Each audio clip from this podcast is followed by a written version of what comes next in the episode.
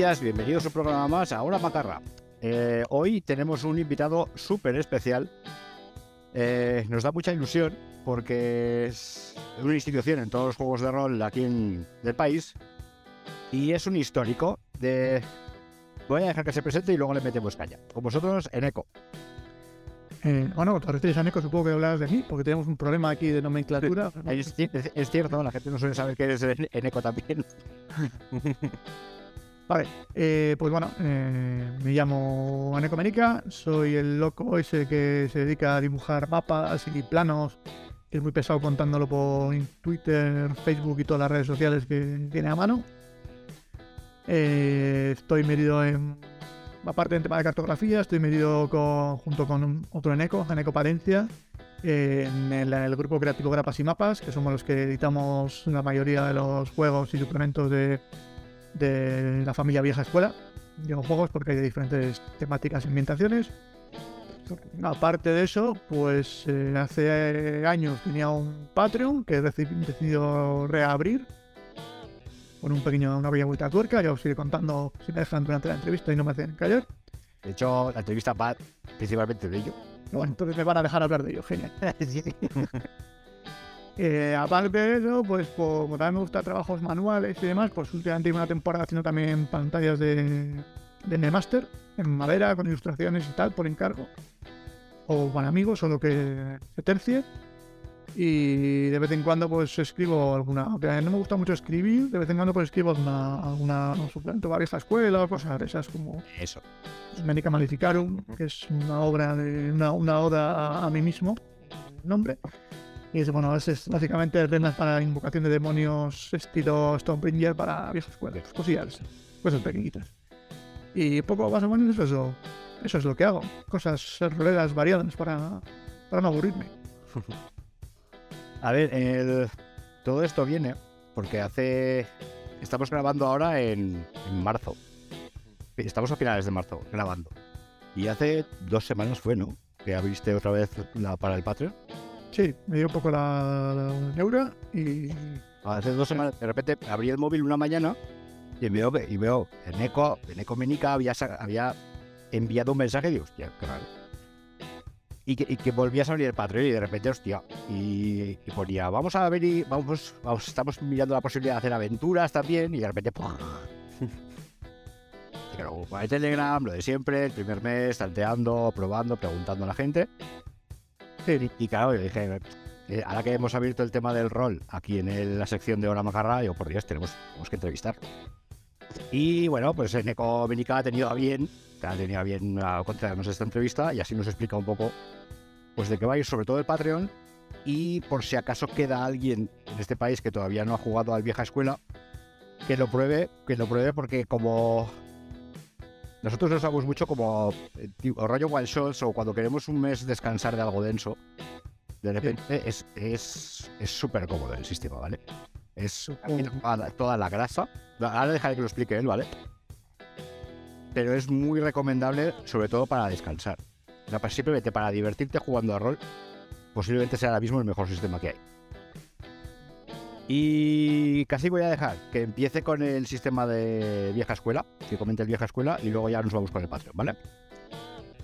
Vale, pues eh, vieja escuela, os enseñaría algún manual aquí eh, así delante, pero ahora mismo no tengo ningún manual de vieja escuela a mano porque los, cuando voy a jornadas y tal, los suelo regalar a la gente que ha jugado conmigo. Como, vale dos duros en imprimirlo en, presión bajo demanda, el Lulu y demás vale dos duros, pues de vez en cuando me imprimo unos cuantos. Y cuando voy a jornadas y juegas con alguien, pues le regalas un manual o que muestra interés, pues lo, lo regalo. Aquí es proselitismo, extender la palabra. No, no, no, claro, claro, claro, por supuesto.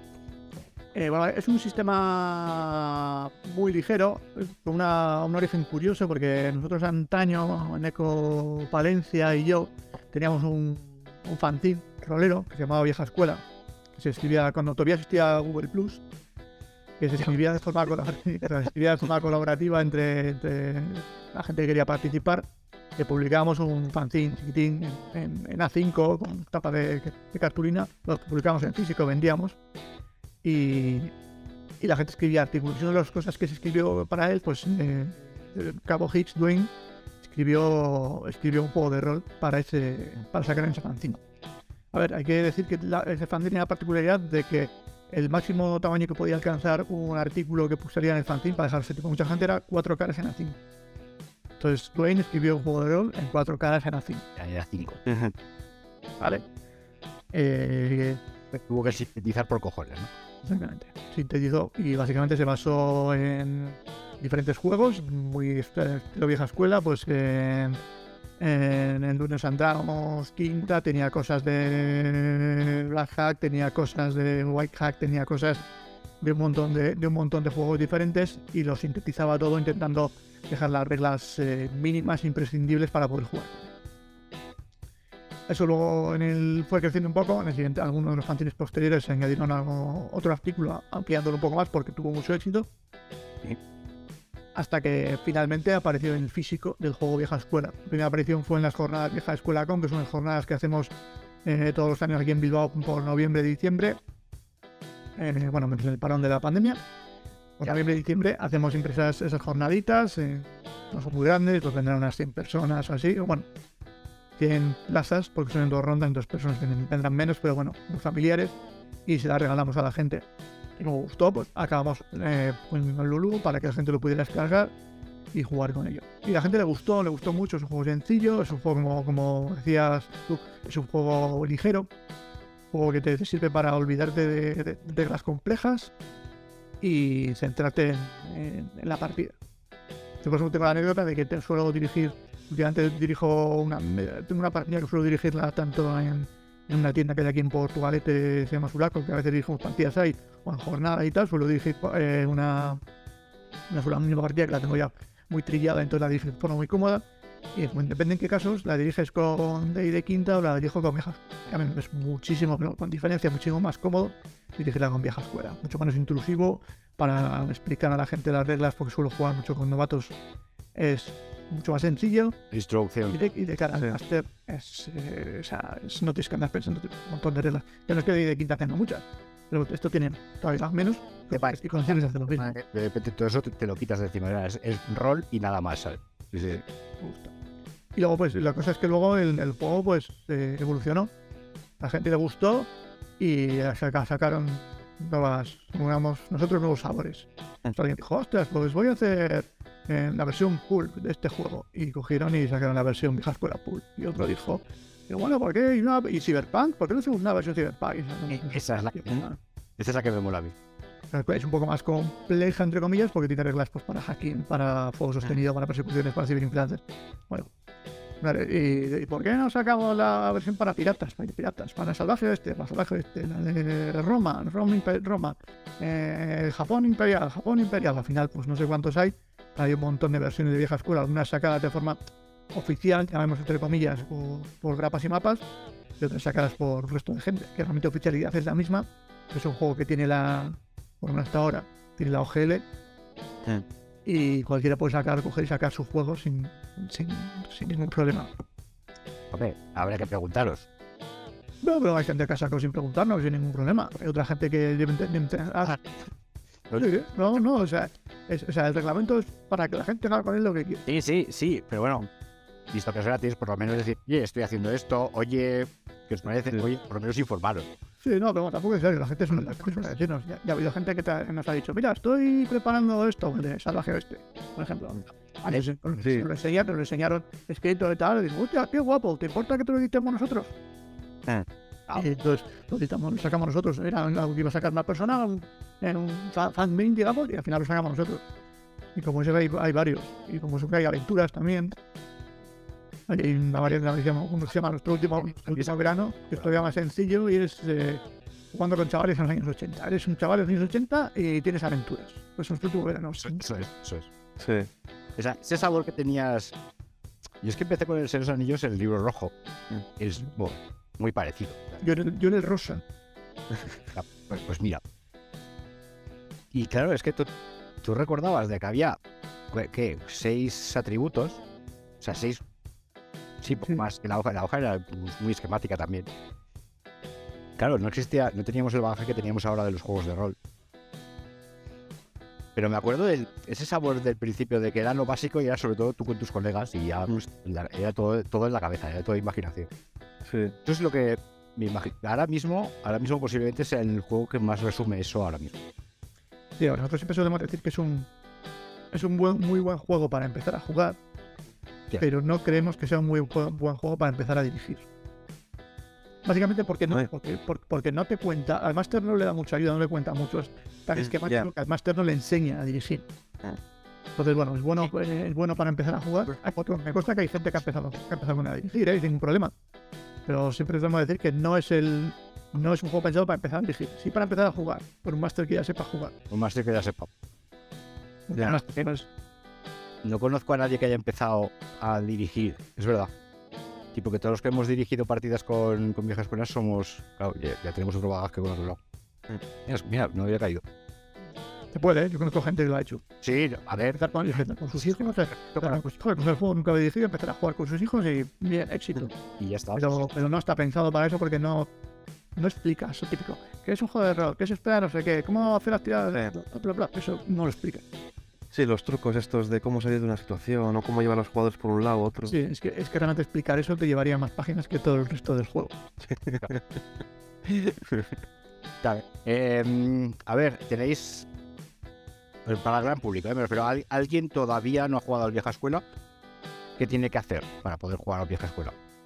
Vale, pues el vieja escuela eh, lo- tiene dos opciones. Si lo quieres en, si lo quieres en PDF, de forma totalmente gratuita, entras en la, en la página grapasYmapas.com, ¿vale? Y ahí tienes todos los sabores de, de vieja escuela que hemos sacado oficialmente, to- montones de aventuras, incluso con diferentes idiomas, porque vieja escuela del básico está en castellano, está en euskera, está en gallego, está en catalán, está en francés, está en portugués, está en inglés, está en un montón de idiomas. La gente como era tan cortito se animaba a traducirlo, gente de esos países o gente.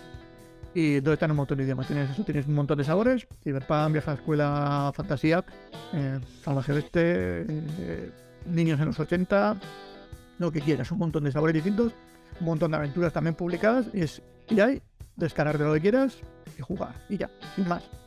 Si lo quisieras en físico, ahora mismo lo- todo el contenido que tenemos de grapas y mapas está en, en Lulu, en impresión bajo demanda. De hecho, hay un enlace en la página de grapasymapas.com que pone eso, si lo quieres en físico o algo así, pone en pinchas, te salen los enlaces a los diferentes juegos.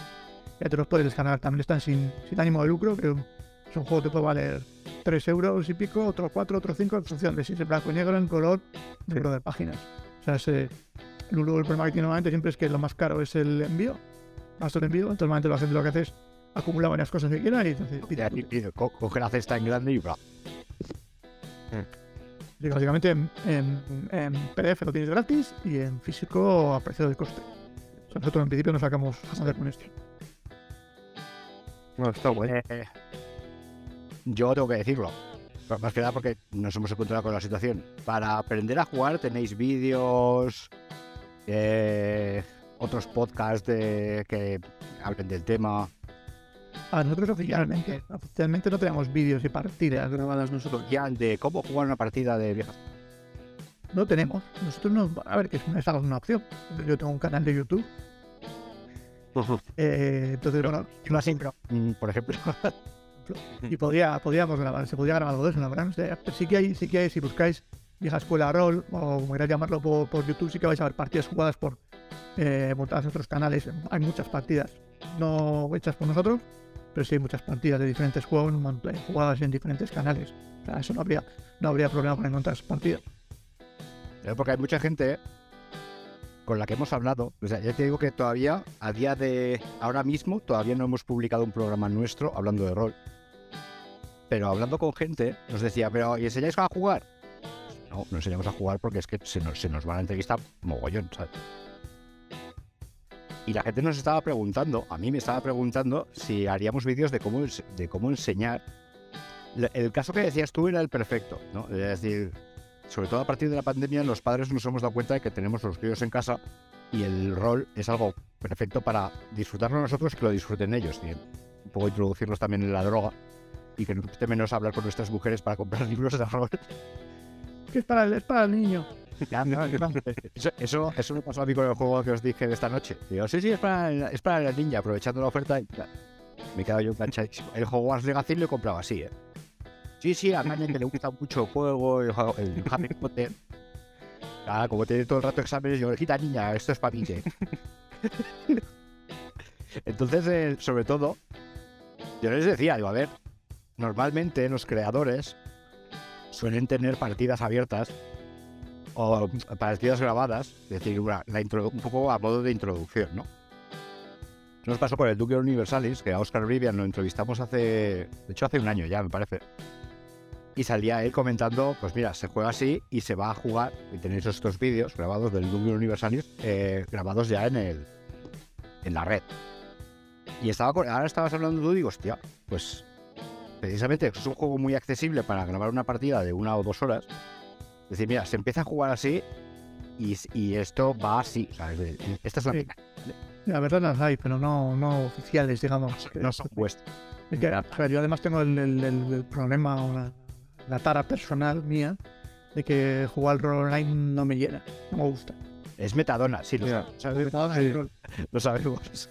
A ver, no, no me gusta mucho, además por, por, por, eh, por- por temas personales, pues cómo está distribuida mi casa y demás. Eh, ponerme a jugar de noche es molestar a la gente que está en casa. Y esto se juega de noche a partir hasta las tantas de la noche, que las partidas de online son siempre por la noche. Y, y- y tal y como está hecha mi casa, si me pongo a jugar por la noche, voy a molestar a la gente. Sí. Y no es plan. Entonces no juego, no juego, no juego online. Aparte que no me va mucho. Me- o sea, me encanta que exista esa opción, que a la gente le guste, me parece algo maravilloso. No es para mí. Yo empecé con la pandemia. Claro, es que yo- hasta la pandemia yo para mí era, era, era el mal.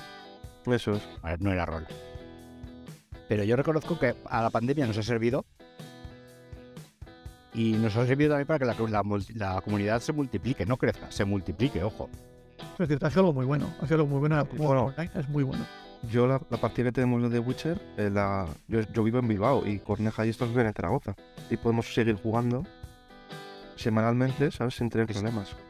De hecho, Pero como, pero como los dos vivimos en Bilbao, ahora podemos jugar presencial. eso sí. Bien, no me jodáis, cabrones. Yo quería a Bilbao. De hecho, cuando Cierzo viene alguna vez a Zaragoza, aprovechamos para jugar en físico, Sí. por ejemplo. Ya, hecho, Yo, ahora, ahora- ahora sabiendo esto, ya, ya os tenemos fichados y cuando hagamos la siguiente vieja escuela ¿no? en Bilbao, tenéis que venir a hacer el reportaje. hostia, pues eh, nosotros encantados, ¿eh? Es una de esas cosas que dices, hostia, voy a ir, pero al final hay- había un montón de eventos y. ahora, ahora teniendo la invitación personal. sí, sí, sí. A ver, a ver. Eh, entonces, bueno, apúntatelo para el Patreon. De hacer vídeos del vieja escuela. Punto, a punto. Si nos puedes, nos puedes contar un poco del Patreon de Eneco. Vale, pues cambiando un poco de tercio, dejando vieja escuela, hablando y tiene un poco de Patreon. Lo dejamos aquí abajo porque a fin de cuentas va a estar. Está todo relacionado. Claro. Está todo relacionado. Vale, pues un poco comentaba. Hace tiempo tenía un Patreon y lo, lo cerré, pues, pues bueno, por temas personales, ciertos agobios y cosas de esas que a posteriori te das cuenta de que no era esa la causa y demás. Y decidí volver a abrirlo. Y, pero bueno, hablando con gente que lleva esto y mirando cómo está el tema de los Patreon ahora y demás. Bueno, supongo que si no sepa que es Patreon, es una plataforma de estas eh, micro mecenazgo para creadores en la que tú pues, pones dinero al mes o por obra y los creadores van creando cosas. Cosas que a veces que son públicas para todo el mundo y cosas que a veces son solo para los, los mecenas que les apoyan. Vale. Bueno, pues eh, ahora en Patreon hay muchísimos eh, creadores que crean que crean mapas y planos y demás, unas calidades inmensas. Entonces, eh, hablando con gente, digo, pues tenemos que dar algo más, ¿vale? Porque hacer solo un, un Patreon más de, de mapas, pues sí que me sería la gente que, a la que tengo Eh, confianza. es Hay que que- soy un Patreon tuyo, ¿vale? Del anterior. Y yo, ya eran mapas, ¿vale? Había un montón de mapas, tú nos preguntabas, y digo, bueno, ¿qué queréis el mes que viene? Y salía, yo quiero una nave espacial, claro, yo, yo siempre tiraba más hacia, hacia, el- hacia el cyberpunk, hacia la ciencia ficción. Y a mí lo que me asombraba es que quiero los fondos de una nave espacial que tú cogías por privado y me enviabas, toma, tienes esto. Yo, yo, hostia, pero me, me he liado. Eh, quiero, quiero es que pedía- yo tenía existido. Sí, sí, sí. Quiero una taberna de bla, bla. Toma, te envías. Y yo, joder, así no hay forma de votar. Hashtag pegado. Y de hecho, varias aventuras mías, varias aventuras mías tienen trozos, parte porque me parecía mal ampliar todo el mapa, tienen partes del mapa tuyo que empleaba para eso. Y es que eso era súper cómodo porque además está todo. No sé si. No sé si puedes poner. A ver, esto es un podcast. A la gente que esté escuchando por Spotify y en iVoox, pues no lo va a ver, obviamente. Pero no tienes un mapa tuyo por ahí para que la gente lo vea un momento. ¿Mapa en, en- en- en digital o en físico? No, en físico, en físico. Es que, es que tienes, un, tienes, un, tienes un diseño muy característico. Entonces, ya cuando lo ves de "Ah, Les voy a enseñar, igual no es el diseño más característico mío. Bueno, espera. Tengo por aquí. De hecho, tengo por aquí algunos originales, sin escanear ni nada, a ver cómo se ven aquí en cámara de. Esto es spoiler, porque es para, es para el. Pero bueno, ya, ahora cuando se vea esto, ya habrá salido el. esta- el- Mira, perfecto.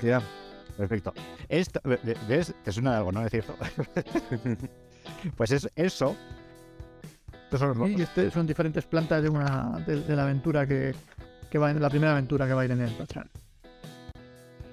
Vale. Justo los tenía aquí porque son los que acabo de dibujar y escanear y demás. son mapas muy abiertos, son mapas súper, eh, accesibles para poder meter anotaciones. eh, no, las distribuciones son siempre ayudan al máster a la hora de. Mira, mira, mira. mira. Mira, que que no entra. tía. Mira, mira, mira. Mira, mira. es lo que, que he dibujado para, para Ars Magica. Es mágica. Ah, mira, Bueno, a mí me han dicho que es Magica, que no es Magic. ah, yo siempre. bueno, Se puede escribir. es En mágica. latín, no sé qué, es un mapa de la península ibérica. Y luego para, para, para el, el suplemento de, de Hispania. Ya, ya Bueno. estábamos- estuvimos comentando el otro día que es el que yo uso para la edad oscura de Vampire. Esa. No deja de ser un sistema de ellos. Sí, sí. Me gustó mucho el sistema de magia y no lo he dejado. Eh, y eh, con los años te das cuenta que es un sistema engorroso, pero ya como te has acostumbrado a él, ¿sabes? Bueno, Entonces yo un poco esa edad oscura de Mundo de Tinieblas y no uso las Magica. vale, un poco con el tema del Patreon que nos desviamos. Vale, y después dijimos, bueno, mapas, hay mucha gente que hace mapas. Entonces dijimos, bueno, pues ¿por qué no darle algo más? Entonces, bueno, yo el Patreon sigue siendo de mapas, o sea, todas las entregas que se hace, al menos una mensual, eh, van a ser uno o varios mapas. Normalmente en color, en formato grande y demás. Pero vamos a acompañar de algo para darle un poco más de chicha. Entonces la, idea es que se acompañe, pues, de, de- siempre que salga, que se acompañe, pues, por ejemplo, de una aventura. Que se juegue en ese mapa en concreto. O de algo de ambientación. Igual dibujas un continente y das ambientación. Pues los dioses de ese continente o, o semillas de aventuras de lo que puedes en diferentes localizaciones. Dar algo más que solo un mapa. O sea, básicamente que no sea toma este mapa, cúrratelo, sino toma este mapa y ya lo tienes currado para que si quieres lo lleves a la mesa. Si te apetece. Mm. Tampoco lo que estamos. Para que a mí escribir me pega un poco un tiro, lo he hecho, me pega un poco un tiro. Y de ilustrar me saca de los mapas y tampoco soy ningún crack. Entonces he fichado gente para que me eche una eh, he fichado a, a Perón para escribir, que es el que, dibujó- el que escribe también la, la aventura que viene en el Menica Maleficarum. ¿Vale? Aventura muy buena, entonces le he fichado para que escriba y he fichado a Anónimo Smith, que es el que ilustra, bueno, que también ha ilustrado esto y otras muchas cosas de, de viejas fuera.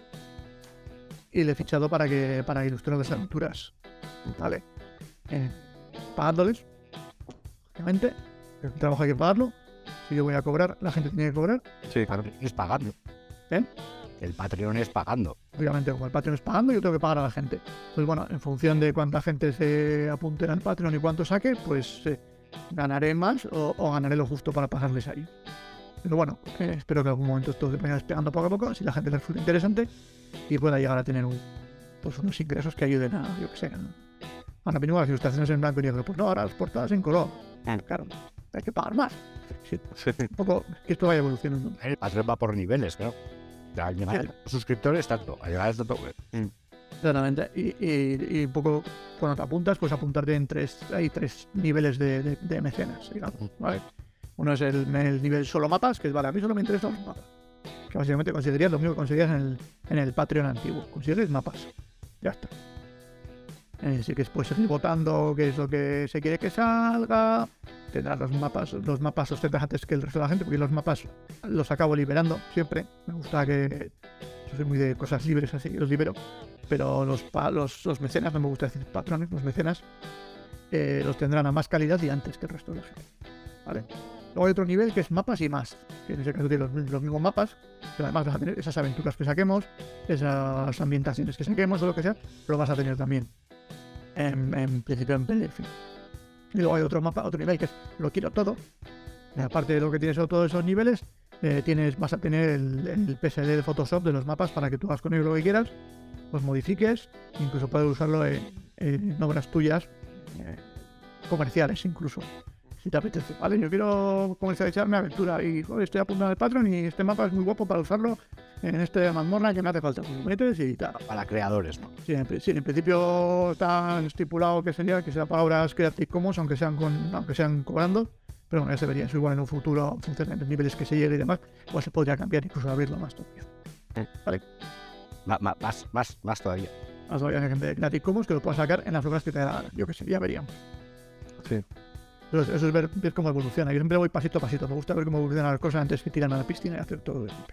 Bueno, de momento no estamos los que estábamos antes, porque imagino que no habríamos mucho más, ¿no? Estaba lo que estaban antes, pues en esos dos años de parón se fue, se fue desapuntando gente. Estás preguntando. No, no, no, pero me refiero ahora mismo, estabas preguntando, No, no. lo has, lo has abierto y de momento es un poco de nicho, ¿no? O sea, ahora, ahora es cuando empezarás a sacarlo para. Sí, sí, la, idea hay que darlo a conocer a la gente, gente que hacer aventuras. No sé, La idea para que la gente vea un poco lo que ofrecemos es est- esta primera aventura que vamos a sacar. eh, va a ir en abierto gratis para todo el mundo. Vale, de hecho, aquí se está apuntando ahora al Patreon este mes. mm, Le estoy devolviendo la cuota, no lo estoy cobrando porque este primer mes va a ir todo en abierto. Y ya el mes que viene Que me salió de vuelta. Dices, eso, ya está. Y, y abierto para que la gente vea, mira, ah, pues lo que, lo que ofrecen en el Patreon, lo que van a hacer es esto, este tipo de mapas, con este tipo de aventuras, con este nivel de calidad, me interesa o no me interesa, y decidan si quieren apuntarse o no quieren apuntarse. Hombre, ahora el reto sobre todo es llegar a- al máximo. al- Sí. a, la, a la máxima gente. Es el problema, es el problema este que tienen de ser un nicho dentro de un nicho y esas. Claro. Claro, ahora, ahora la gente. El, el otorgarte un poco de visibilidad. A nosotros nos pasa como podcast, ¿eh? O sea, el, el tener visibilidad es lo que más te cuesta al principio porque no. Al principio es colega y luego hablando. Claro, el boca a boca tarda un montón. O, o tengo como mi Patreon, ¿sabes? Yo también tengo un Patreon de... De Yo hago miniaturas en 3D. el, Haces miniaturas en 3D. y, de hecho, eh, Lo que tenemos que hablar. quiero decir para, eh, para las miniaturas de vieja escuela. a ver, No, no, es para, para otra cosa que tengo en mente. Otra cosa que tengo en mente que empieza por giro que acaba en quest, luego os contaré. Ah, ah, ah, ah, ah. Ah, oh, Dios. Sí, tan feliz. Simplemente con la paja mental que me acaba de hacer, ¿eh? El- tiene un Patreon que se llama Cierto Miniaturas, Que sí. eh, que voy a decirle a él que haga su pequeña contribución al Patreon. Ah, Cierto, cuéntanos, ¿qué? No, tranquilo, déjale, déjale que hable. Eh, Eres, es productor del programa. Hablas de tu Patreon, tío. Sí, pero como siempre vamos tres meses más adelante, ¿sabes? Es como difícil explicar lo que voy a hacer. Vale, pero es decir lo que ya has hecho y que sigues teniendo el Patreon abierto. Mira, esta Ah, bueno, sí, eso sí. Pero claro, estuvo funcionando, estuvo funcionando muy bien porque se abrió en Facebook, creo recordar. Y de repente la, la- la- gente de repente descubrió el Patreon. Pero claro, lo difícil fue que la, abrirlo un poco a la gente de fuera del nicho. Sí, sí, es, es por eso. Sí, el problema de los patrones es lo que siempre se llama el, el, el embudo. Sí, eso es. El, el embudo. Tú tienes la boca ancha del embudo, que es intentar llegar a la mayor número de gente posible. Y luego eso se va filtrando y los que se apuntan son unos poquitos que es la boca estrecha del embudo. Entonces tienes que, tienes que ver tienes que ver dónde dónde apuntas. A hacer el embudo más ancho por arriba y que llegue más gente, o hacerlo más atractivo para que la, que la gente que queda al final sea, sea mayor. Hace más que. Jugar un poco con eso. Sí, que, que llegar a la gente es complicado. Además hay tantos Patreons, hay tantas cosas por ahí dando vueltas. Pero tienes que hacer como un huequecito para decir, hey, todavía también estoy por aquí, ¿sabes? Sí, por eso queríamos nosotros en, nuestro, en el mío, un poco hacer ese, añadir ese, ese extra de hacer las aventuras, no solo los mapas, por darle otro, o intentar darle otro, otro punch. Hombre, que a mí económicamente me sale peor porque tengo que pagar a mis colaboradores, pero mira, yo confío en que a la larga llegue a más gente y sea más atractivo. Y que me gusta crear cosas. al, al final, al final el dejar hecho el contenido para la mayoría de gente es más accesible. A mí me va a solucionar muchos problemas. ¿eh? O sea, es decir, puedo coger esta aventura, cambiar, cambias cuatro nombres, cuatro palabras, la, el mapa ya está hecho, las localizaciones y todo. Entonces lo adaptas un poco a tu campaña y ya está. no. Sí, además la idea, la idea es en el, en el- en- cuando esté impreso, bueno, esto que estoy mostrando aquí no, no, no es el formato en este, Google cambia un poco, pero cuando esté impreso que tendrá los mapas y tal, pero aparte de venir en el PDF los mapas, irán en el pack, irán los mapas en, en, en grande, En la- por solución, en color, para que tú puedas, si quieres imprimírtelos, jugar, o quieras, o si quieres jugarlo online, lo puedas utilizar online. O, o lo que sea, y ahí en colorines, con su numeración de habitaciones, sin numeración de habitaciones, habrá variantes, habrá un poco lo que, lo que te haga falta. Claro, pero le está comentando a, a nuestro máster de Witcher que a la hora de Roll20 lo que tú decías, el mapa es digital. O sea, tú coges el mapa, lo puedes poner en Roll20 y ya puedes jugar ahí directamente. ¿sabes? Correcto, esa es un poco la idea. De hecho, yo los mapas los, los. O sea, gente que me ha, que me ha pedido para los 20 y cosas de estas que se hagan. Y normalmente, o sea, les tengo que bajar la calidad porque yo soy un bruto, escaneo a 600 puntos siempre en la impresora, le meto un montón de colorines y tal, y al final me ocupan tanto que dicen, no, no, me tienes que hacer la versión más pequeña porque no me carga, si no te pago, como tiene un límite Sí. gratis, digo, mira, me tienes que hacer una versión más pequeña, no, tranquilo. Yo siempre me paso, hago siempre de más. Sí.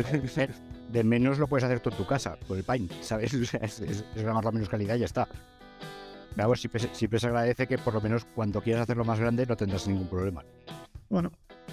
Ah, y otro- también otra cosa que se me había olvidado es que eh, estamos barajando, me han contactado, estamos mirando la posibilidad de eh, que los contenidos de- del Patreon, esas aventuras, ambientaciones o lo que sea que salga, que pueda, quizás pueda acabar el contenido en, en tiendas. Tiendas editado por, eh, impreso en una imprenta de verdad y distribuido a, a tiendas. No cada aventurilla, porque serán aventuras cortas, 20-24 páginas, pero cuando pero, pero haremos recopilatorios Eso. trimestrales o por arcos argumentales o por temáticas o lo que se considere. Y es muy probable que eso llegue, se edite y llegue, y llegue a tiendas. La idea inicial era ponerlo en, en Lulu para impresión bajo demanda, pero bueno, me ha contactado un- una persona, un editor, y me ha dicho que, que había esa opción. Y vamos, sorpresando, parece, me parece muy, muy atractiva. Está bien. El vieja escuela seguís sin tener un editor propio, ¿no? Las escuelas somos nosotros.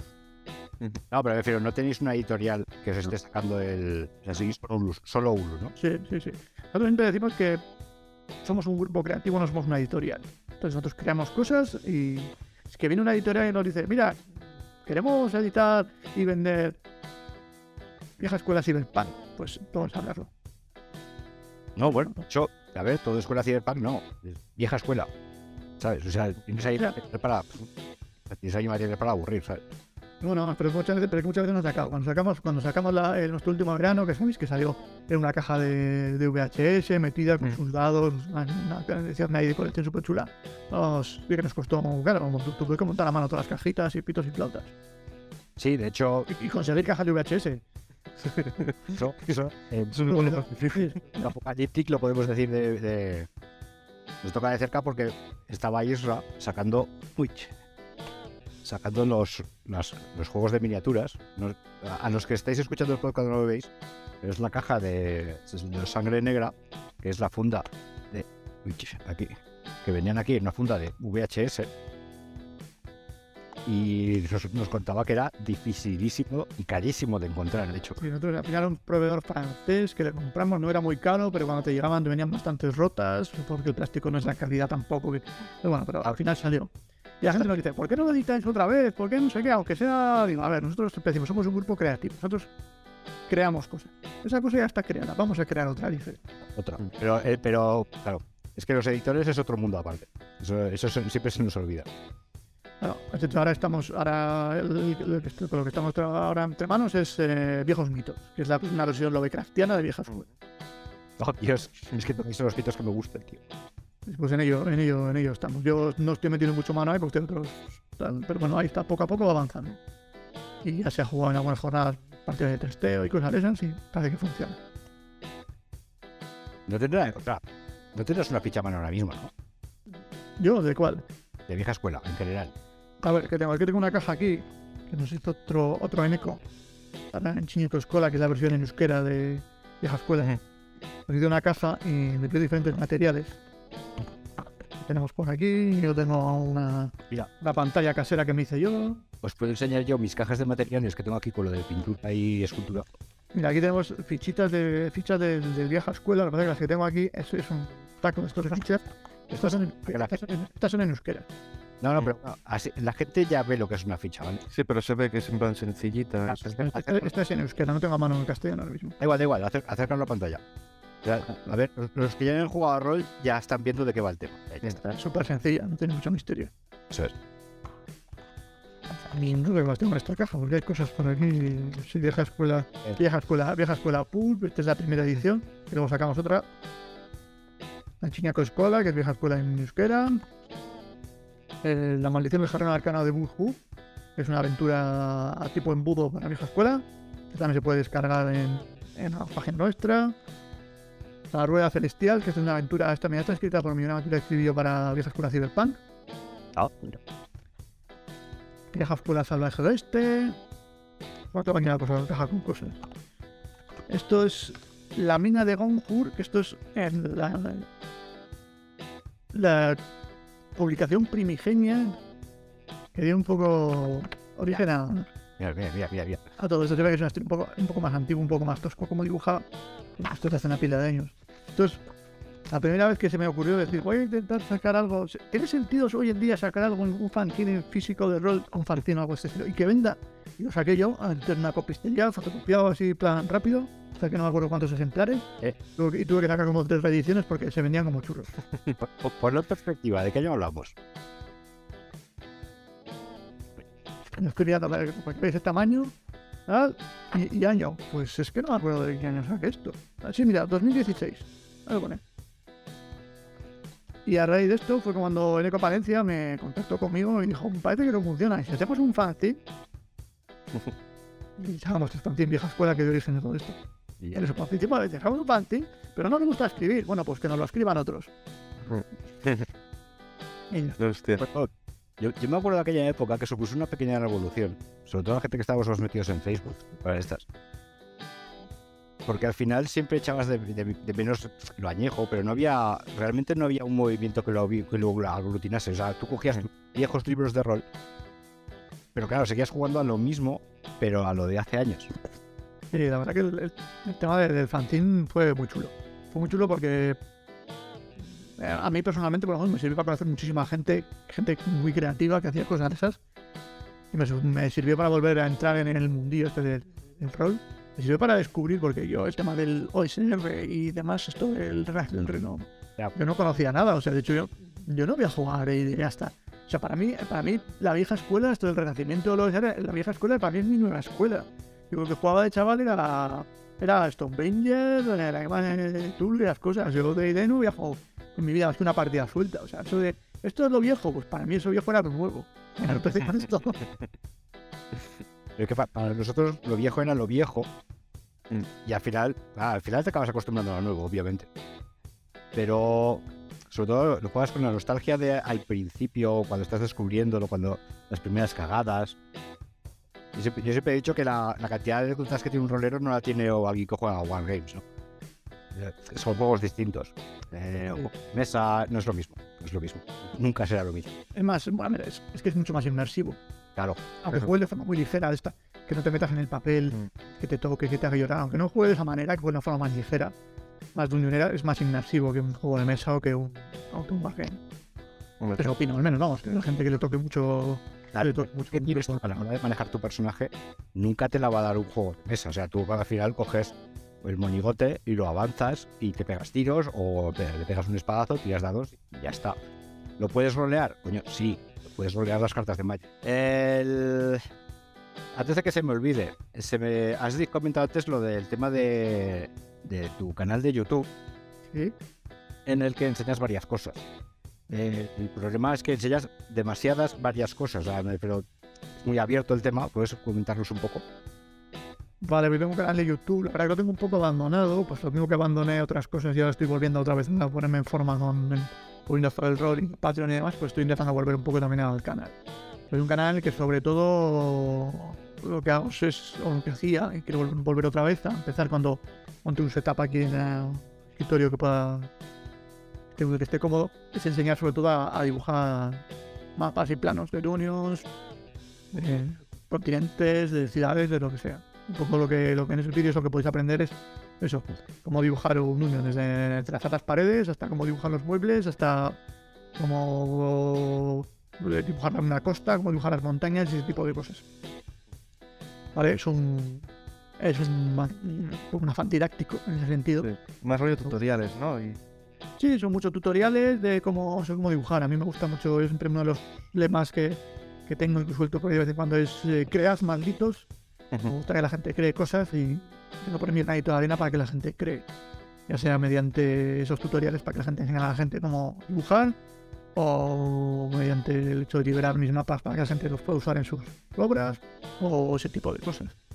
De hecho, una de las eh, metas del Patreon ahora mismo es que si llegamos a los 200 euros, las imágenes de, de Anónimo, Anónimo Smith, que son que ilustran las aventuras, eh, pasarán también a los. Veremos si a los patrones de más nivel o a quien podrán, usarlas para sus obras también. Quiero hacer mi aventura, tienes aquí un pool de, ilustraciones de, de Anónimo que se han ido us- usando en, en todas las, las aventuras que hemos ido publicando para que tú las uses en, tu aventura también. Mapas y ilustraciones, o ilustraciones. En principio eso pasará si llegamos a, a los 200 euros, que espero que pasen en no mucho tiempo. Claro, es que, a ver, estamos ahora hablando de que en dos semanas sin publicidad ya casi casi lo tienes. Me imagino que para cuando este programa ya salga ya, ya habremos pasado. Esperemos, esperemos, esperemos que sí, porque la idea es aparte de, aparte de, quieras que no, o sea, tener una ayuda económica, sacar dinero, mi idea es también poder, aunque, aunque estoy pagando a tanto, bueno, todavía no, porque todavía no, no, no llegado al primer mes, porque voy a pagar a tanto Anónimo como a, a pero lo que me piden, yo creo que merecen más que lo que piden. Entonces mi idea es pagar mejor y poder hacer más cosas, pues más ilustraciones o más cosas, en meter cosas en, en color o, aventuras más largas, no sé. Darle una vuelta, o en vez de una al mes, dos, sé. Ver cómo evoluciona esto, pero la idea es que esto vaya a más y quizás mejor para mí, porque gane más dinero, que sea mejor para ellos, más, que mejor para los mecenas y para todo el mundo, porque haya más obras, pero bueno, la idea, la idea es un poco esa, ir a, ir a más. Pero bueno, eso depende de la, la gente se apunta o no se apunta, lógicamente. Llevo, no sé si ha quedado claro en la entrevista, pero lo voy a volver a decir. Mes a mes, por lo menos en el antiguo Patreon, sé, sé positivamente que en el nuevo también. eh, ibas, ibas haciendo votaciones acerca de qué quería la gente, queríamos los Patreons que sacases a continuación. Es como contar Correcto. la anécdota de que tú ya tenías, por no imaginar lo que yo pedía. Eh, ¿Cómo funciona un poco eso? O sea, que, que tú te levantas por la mañana y dices, "Mm, ya estoy, ya he, ya he llegado al nivel del Patreon, vamos a hacer algo nuevo. Bueno, eh, a, nivel de votaciones, eh, la idea es seguir ahora mismo. Igual, de hecho, la primera votación ya la hemos lanzado para, la- para el siguiente. Para el siguiente. No me acuerdo lo que hemos puesto. Hemos puesto la continuación de la aventura esta que vamos a publicar. Hemos puesto otra aventura de fantasía un poco más abierta. Otra, una de ciencia ficción espacial o estación Esa, esa, espacial, no sé qué. Y, y otra que he puesto porque y una de un- para un solo jugador que ahora está bastante de moda, pues un poco tirada una por un solo jugador. Que la idea era, pues, he puesto mapa plano sorpresa, o plano, porque no tenía muy claro cómo hacerlo, pero bueno, ya seguro ahora como estoy cuando se emita ya se sabrá. Y por si quieres que me tu voto, seguramente sería un mapa isométrico, un plan isométrico, sí. ¿Vale? Eh, y lo que vote la gente es lo que se hará. En la- la- el periodo anterior, la fase anterior del Patreon, lo que hacía es que la- los propios mecenas proponían qué querían y entre lo que salía se votaba. Ahora en esta no proponen los, los mecenas, solo se vota porque al tener estar trabajando con otros colaboradores, pues tengo también que llegar a un consenso un poco con ellos de, de qué es lo que Claro. sean capaces o les apetece o les- Claro. se ven más a gusto de, de crear nuevos planes que es la estación salga. No, es que tenéis que hacer una aventura en una estación espacial en la que sois cerdos mutantes, que tenéis que salvar a no sé qué. Que mola, pero igual dices, igual dices, ah, pero dices que una aventura de esto, te dices, anda, tío, vete a tomar por saco. Claro. Es que yo recuerdo en el anterior Patreon, lo tengo clavado, ¿eh? Lo de que. Es que al final me parece que no salió. Ahora- ahora no- yo recuerdo la opción, porque es, es algo recurrente que suelo contar, de que te pedimos una, un mapa de una, de una aventura en el interior de una criatura. Pues no sé si fue en el Patreon o no, pero tengo. Sí, sí salió. Sí, sí, que- Sí, un leviatán espacial Eso es, eso es. Sí, sí, se salió, salió y se hizo. Pero hay cosas, muy, muy, muy bizarras. En un segundo dragón, no, no. Yo dije, no, no, que sea algo espacial. Y de repente la gente, ah, sí, sí, algo espacial, tal, no sé qué. Y nos acordábamos sobre todo de Star Wars, de, de los gusanos estos que salían hoy de para estas. Mm. Y era, y era rollo así. Y yo me acuerdo de aquella idea y de pensar, pobre Neko ahora tiene un problema, ¿sabes? Porque, ahora tiene que hacer un mapa de eso. ¿no? Bueno, pero, pero, pero me molaba. Una cosa que me molaba de, de, de- de esa fase de Stadion es que me sacabais mucho de mi zona de confort. Entonces te obliga a, a- a- buscarte la forma, la, la la- buscar la forma de, dibujar algo que nunca has dibujado y cómo hacerlo. Pero también a nivel de a nivel creativo aporta mucho porque te, te, te- te obliga a aprender las cosas nuevas. Y a ver, la- lo que más me fastidiaba a mí, eso es que tenéis la puñetera manía y, y creo que seguís teniéndola. Así de, de, que, de que siempre empataran dos opciones. Sí, final dices, esta opción me gusta. Es- pero es que esta opción también. Y, y- y recuerdo que en alguno de los casos eh, lo que hicimos, como empataban dos, hacíamos una mezcla y eh, meter a las dos en el mismo plano. Sí, muy raro. Bueno, esta ocasión seguís votando, pero lo que pasa es que las opciones las ponemos los creadores. Un poco por lo que hemos dicho, por no forzar a, a, a Perón a escribir una aventura dentro de un leviatán espacial que igual no la gente tiene más mínima. ¿Vale? Que tarde o temprano se nos acaban las ideas típicas. Ya, ya tenemos que hacer una especie de brainstorming. Sí, sí, eso seguro que sí. pero Yo, yo sabes que soy muy de preguntar a los, a los mecenas y conocer la opinión y demás. ¿Cómo, ¿Cómo salió la idea esto de hacer mapas por el Patreon, tío? Vale. Vamos a empezar por cómo salió la idea de hacer mapas en general. Mejor me lo pones. Sí, igual no es fácil. Espera, Retrotraemos más. dame 30 segundos. Yo, yo hago aventuras, ¿vale?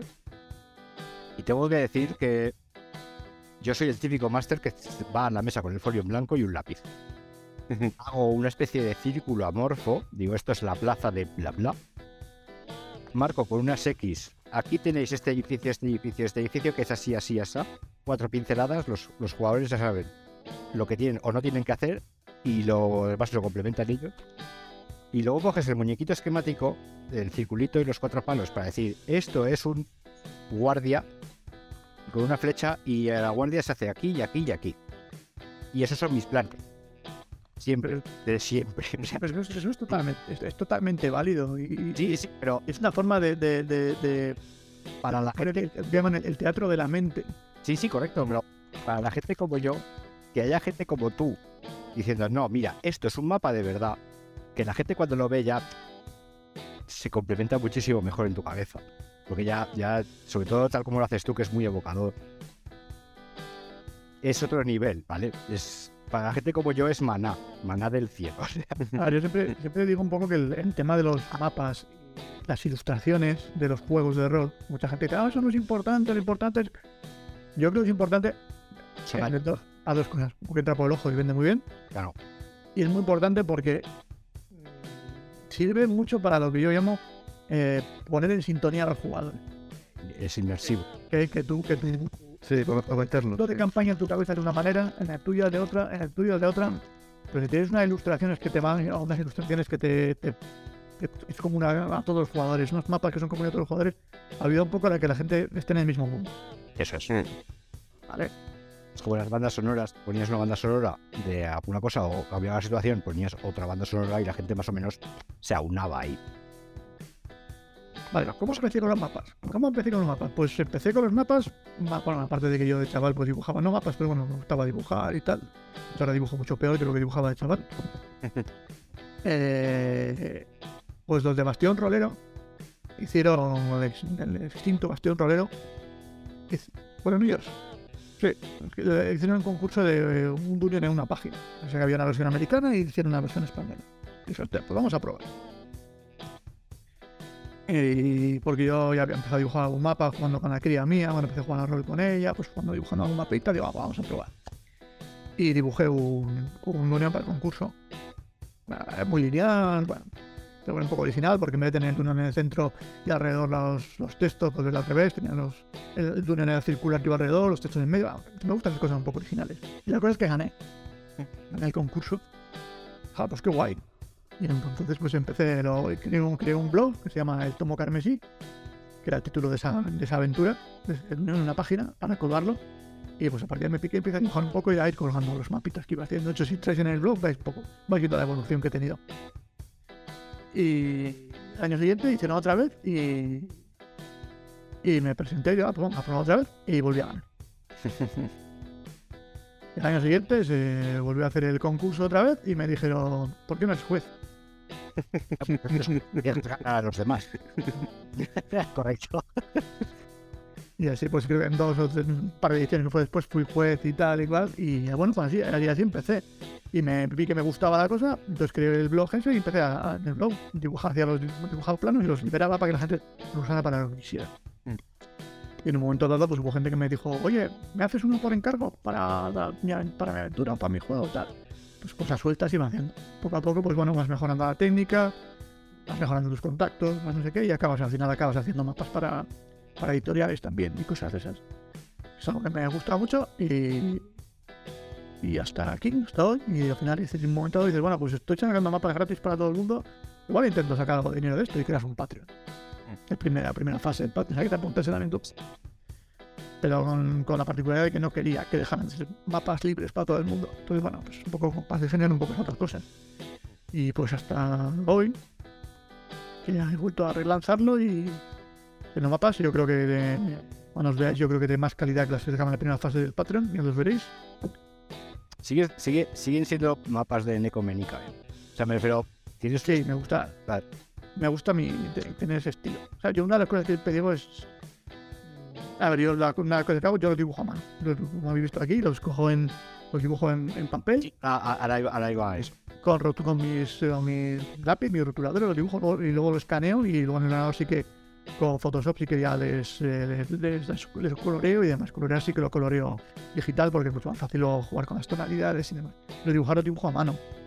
Entonces sí, es una cosa que me gusta, porque las líneas rectas no son rectas. Las líneas, si haces un círculo, es un círculo perfecto. Correcto. Y yo creo que eso sí que, eso sí que le da un poco ese toque artesano o ese toque caico, como quiera llamarlo, que, que hay para ciertas ambientaciones que casan y para otras, pues igual Cyberpunk igual no casa tanto. Pero bueno, es un poco mi, mi, mi estilo. También la movida de eso de que las líneas no sean rectas y tal, también le da un toque más eh, casero, ¿no? Pero, pero yo creo que sí que le da un toquecito más eh, mejor, porque al final todo lo que son cuadradas y tal pierden un poco de la gracia. Eh, To- todos los dibujos, eh, me refiero con, con líneas rectas y tal, que se nota mucho que son eh, digitales, sí que es cierto que pierden un poco la, el corazón, ¿no? Dijéramos, Sí. de lo que es jugar a rol. Sí, a ver, es como. A ver, como el usar software para hacer mapas en Internet y no sé qué, a mí me parecen maravillosos. De los mapas eso- de la, Eso es. de la Virgen, hacen unas mapas de la releche, pero a mí, a ver, a menos que luego hay, hay gente que los coge, los retoque tal, me parece que son mapas. A ver, igual suena un poco pretencioso y no, pero sin, sin, como sin alma. Sí, eso es, sí. Sí, no, no, correcto, correcto. Sea, estamos hablando de que una cosa es el artesano. Tú a la hora de consumir un producto, tienes un producto que te cumpla su función y ya está. O tienes un producto que realmente tenga un valor añadido, que es el tiempo que ha perdido alguien haciéndolo, pensándolo, haciéndolo, ¿vale? Aprendiendo a hacerlo. Eso es. Y eso, eso muchas veces se pierde, ¿no? En el... Sí. Yo, yo he usado mapas generados por ordenador. Eh. Es cómodo, le das una tecla y ya está. Pero claro, a partir de ahí tienes gente como en Eco que, hostia, ya es. El mapa es distinto, ¿sabes? No es. A ver, sabe- Sabes que hay alguien detrás, puedes jugar con la mente, con la idea que tenía ese alguien detrás. A mí, ha habido, a mí ha habido gente que me ha venido a encargarme un mapa pues para. Hay gente que me carga para editorial, mucha gente me carga para su grupo de juego. Quiero el mapa de- del continente del que llevamos jugando seis años. Quiero un mapa. Y te, y te pasan el, el que han hecho con, con alguna software para hacer mapas. Y dices, hostia, ¿pero ¿dónde quieres que te lo haga? Y el mapa, ¿en serio? Es guapísimo. Si lo haces, si dices, "Ah, no, no, sí, pero queremos que lo hagas tú porque le das, le das otro toque y no sé qué. Porque tuyo. Eso es.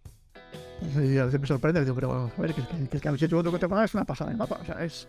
No, no, pero queremos. Entonces, bueno, eso te, además te sube la moral, como, joder, qué guay, que quieren que. Sí. Eso, por eso molan. ¿Qué es ahora? Tú, ahora, por ejemplo, imagínate que nosotros le regalamos un, un mapa o una pantalla de máster a nuestro máster de Witcher. Es una pantalla de Necoménica, ¿sabes? No es. No has descargado una imagen random por, de ordenador, la has impreso y ya está. Estamos hablando de. Es un regalo de verdad. Es un regalo con mayor añadido que, desde luego, no tiene el, lo de el generado por ordenador. Y eso es una cosa curiosa que has dicho de regalamos a nuestro máster. Todas las pantallas que he hecho, hasta ahora han sido ocho o así, todas han sido para regalar. Nadie ha comprado una pantalla para sí mismo. Ha sido un grupo de jugadores para regalar un máster, que ha habido varios de esos, o una persona para regalar a su pareja, o una madre para regalar a su hijo. O sea, pero todas son regalos. Como que la gente no quiere gastarse dinero en sí misma, pero no le importa gastársela en, en hacer un, un, tener un detalle con alguien. Es que un como regalo está chulo, además. Claro. Es que ese cumpleaños de alguien, ¿no? Del máster, dices, ah, pues tía, pues entre todos lo compramos, ¿no? Y es un detalle que está muy, está muy chulo. Es un regalo porque realmente valoras todo el trabajo que hay detrás. Es el, el, el artesano, ¿no? La artesanía. No es algo. Si, si, yo tengo que descargarme algo para mí, será cuatro folios pegados con celo, ¿sabes? En la, en la caja cartón del, del, embalaje del Amazon que me haya venido. Está, eso, eso, eso. Me sobra. El hecho es que tú no vas a regalar eso, tú quieres regalar algo que realmente el otro aprecie. Y obviamente no vas a, no vas a apreciar algo que has descargado por internet, das a un botón y has impreso. No es. Y la gente sí que lo aprecia, porque hay alguna gente que me mandan el, el, vídeo del unboxing cuando se lo regalan. La gente, hostia, que te ha gustado y te, te arriba. Te estaba viendo el, mapa ese que habías, que, habías sacado de, de los Magica y yo estaba, lo primero que pensaba, digo, yo necesito ahora mismo uno de esos. en, mi, en, mi, salón, bueno, en mi salón no tengo sitio ya, pero en mi cuarto, lo que te levantes y verás un mapa, un mapa en Ecoménica. Sí, yo todavía tengo, tengo que verlo, quiero colocarlo, pero tengo que mirarme colocarlo en la sala. Si quitas la foto de mi hija. Pues enorme ahí. Joder, ¿no? yo pues, tengo, tengo que para los japoneses y tintas mías y cosas estas. Pero con coger mis acuarellas a tomar por culo y poner un mapa de. Que claro, no tengo muchas paredes. En la pared grande está la tele. En la otra está la foto de mi hija y cabría. Mejor aquí detrás, las paredes son pequeñitas. Aquí enfrente tengo una que tengo unas baldas. No tengo mucho espacio. Es que es un pedazo de mapa, ¿eh? Es, sí, es, grande. A mí cuando, cuando, me lo mandaron, pues, me lo mandaron, tengo, tengo dos copias. No me lo mandaron, digo, esto es gigantesco. Súper guapo, es gigantesco. Menos mal que, menos mal que lo hice bien grande y lo escaneé a mucha calidad y más porque se Estaba mirando, es que no te han pedido para Games. Eh, no, ha habido algún contacto de gente que ha dicho y tal, pero no me han pedido. Estuve, he, estado eh, dándole una vuelta. Esto en plan primicia de que seguramente no salga en absoluto. O igual cuando esto se vea salido. Eh, porque sabéis que hay dos típicos eh, Big Book, o esto que abres y tienes un, un escenario, o sea, una, ubicación Para, para, jugar y tal. Así que está pensando hacer algo, hacer algo yo, ese estilo, con mi, con mi estilo. Pero lo que estaba hablando también tengo que hablar con, con, imprentas editoriales para ver la viabilidad de sacar eso a un precio razonable. Porque aquí tienes un papel bueno, tienes un papel plastificado para que puedas pintar con rotulador de este de borrar encima, hay que ver cuántas unidades harían que eso fuera rentable, porque igual, igual no tiene sentido. Claro, nosotros como jugadores de Wargames, eh, de hecho yo he hecho mis propios tapetes para Infinity, de metro 20 por metro 20, eh, con imágenes compradas en drive-thru, creo que era. Creo que era. Ahora tendría que mirarlo, pero era, comprabas el, la imagen, la imprimías en, en hule, normalmente, neopreno si ya te gusta dejarte la pasta, y eso ya lo dejabas en la mesa de juego, ¿vale? Sí, yo tengo algunos de esos que he hecho para exploradores, las profundidades sombrías. para exploradores tengo alguno de esos. Además, como son pequeños, son de 90, pues, pues caben en cualquier lado. Pero, pero lo que dibujar yo alguno, no, no, no, no he hecho nunca. A ver, no, no tiene mucha complejidad, la verdad, pero nunca, nunca he hecho. Eh, claro, no tiene la complejidad, pero, pero tampoco es que nadie se esté animando mucho a hacer chapet. Yo me, yo me, yo me lo vi difícil, ¿eh? Para el tema de calles. luego, claro, luego coges los edificios en 3D. Eh, vas cogiendo elementos tuyos de escenografía y los pones encima. Al final, siempre, siempre será mejor que tengas un mapa debajo que, te, que hay debajo de la miniatura que una, un tapete de hule de color random y liso, ¿no? Sí, es decir, al final eran dos o tres, dos o tres imágenes y no pude salir de ahí. De hecho, en, mi club de rol, la mayoría de, tapetes son de Warhammer y me refiero, son de fantasía. Son de y hierba, que al final, pues bueno, es más de lo mismo. Es un suelo.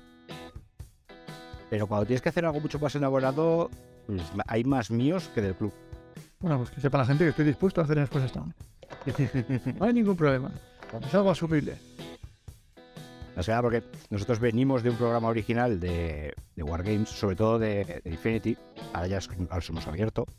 Sí, hablamos ya de más temas. Sí, de hecho, hablamos de.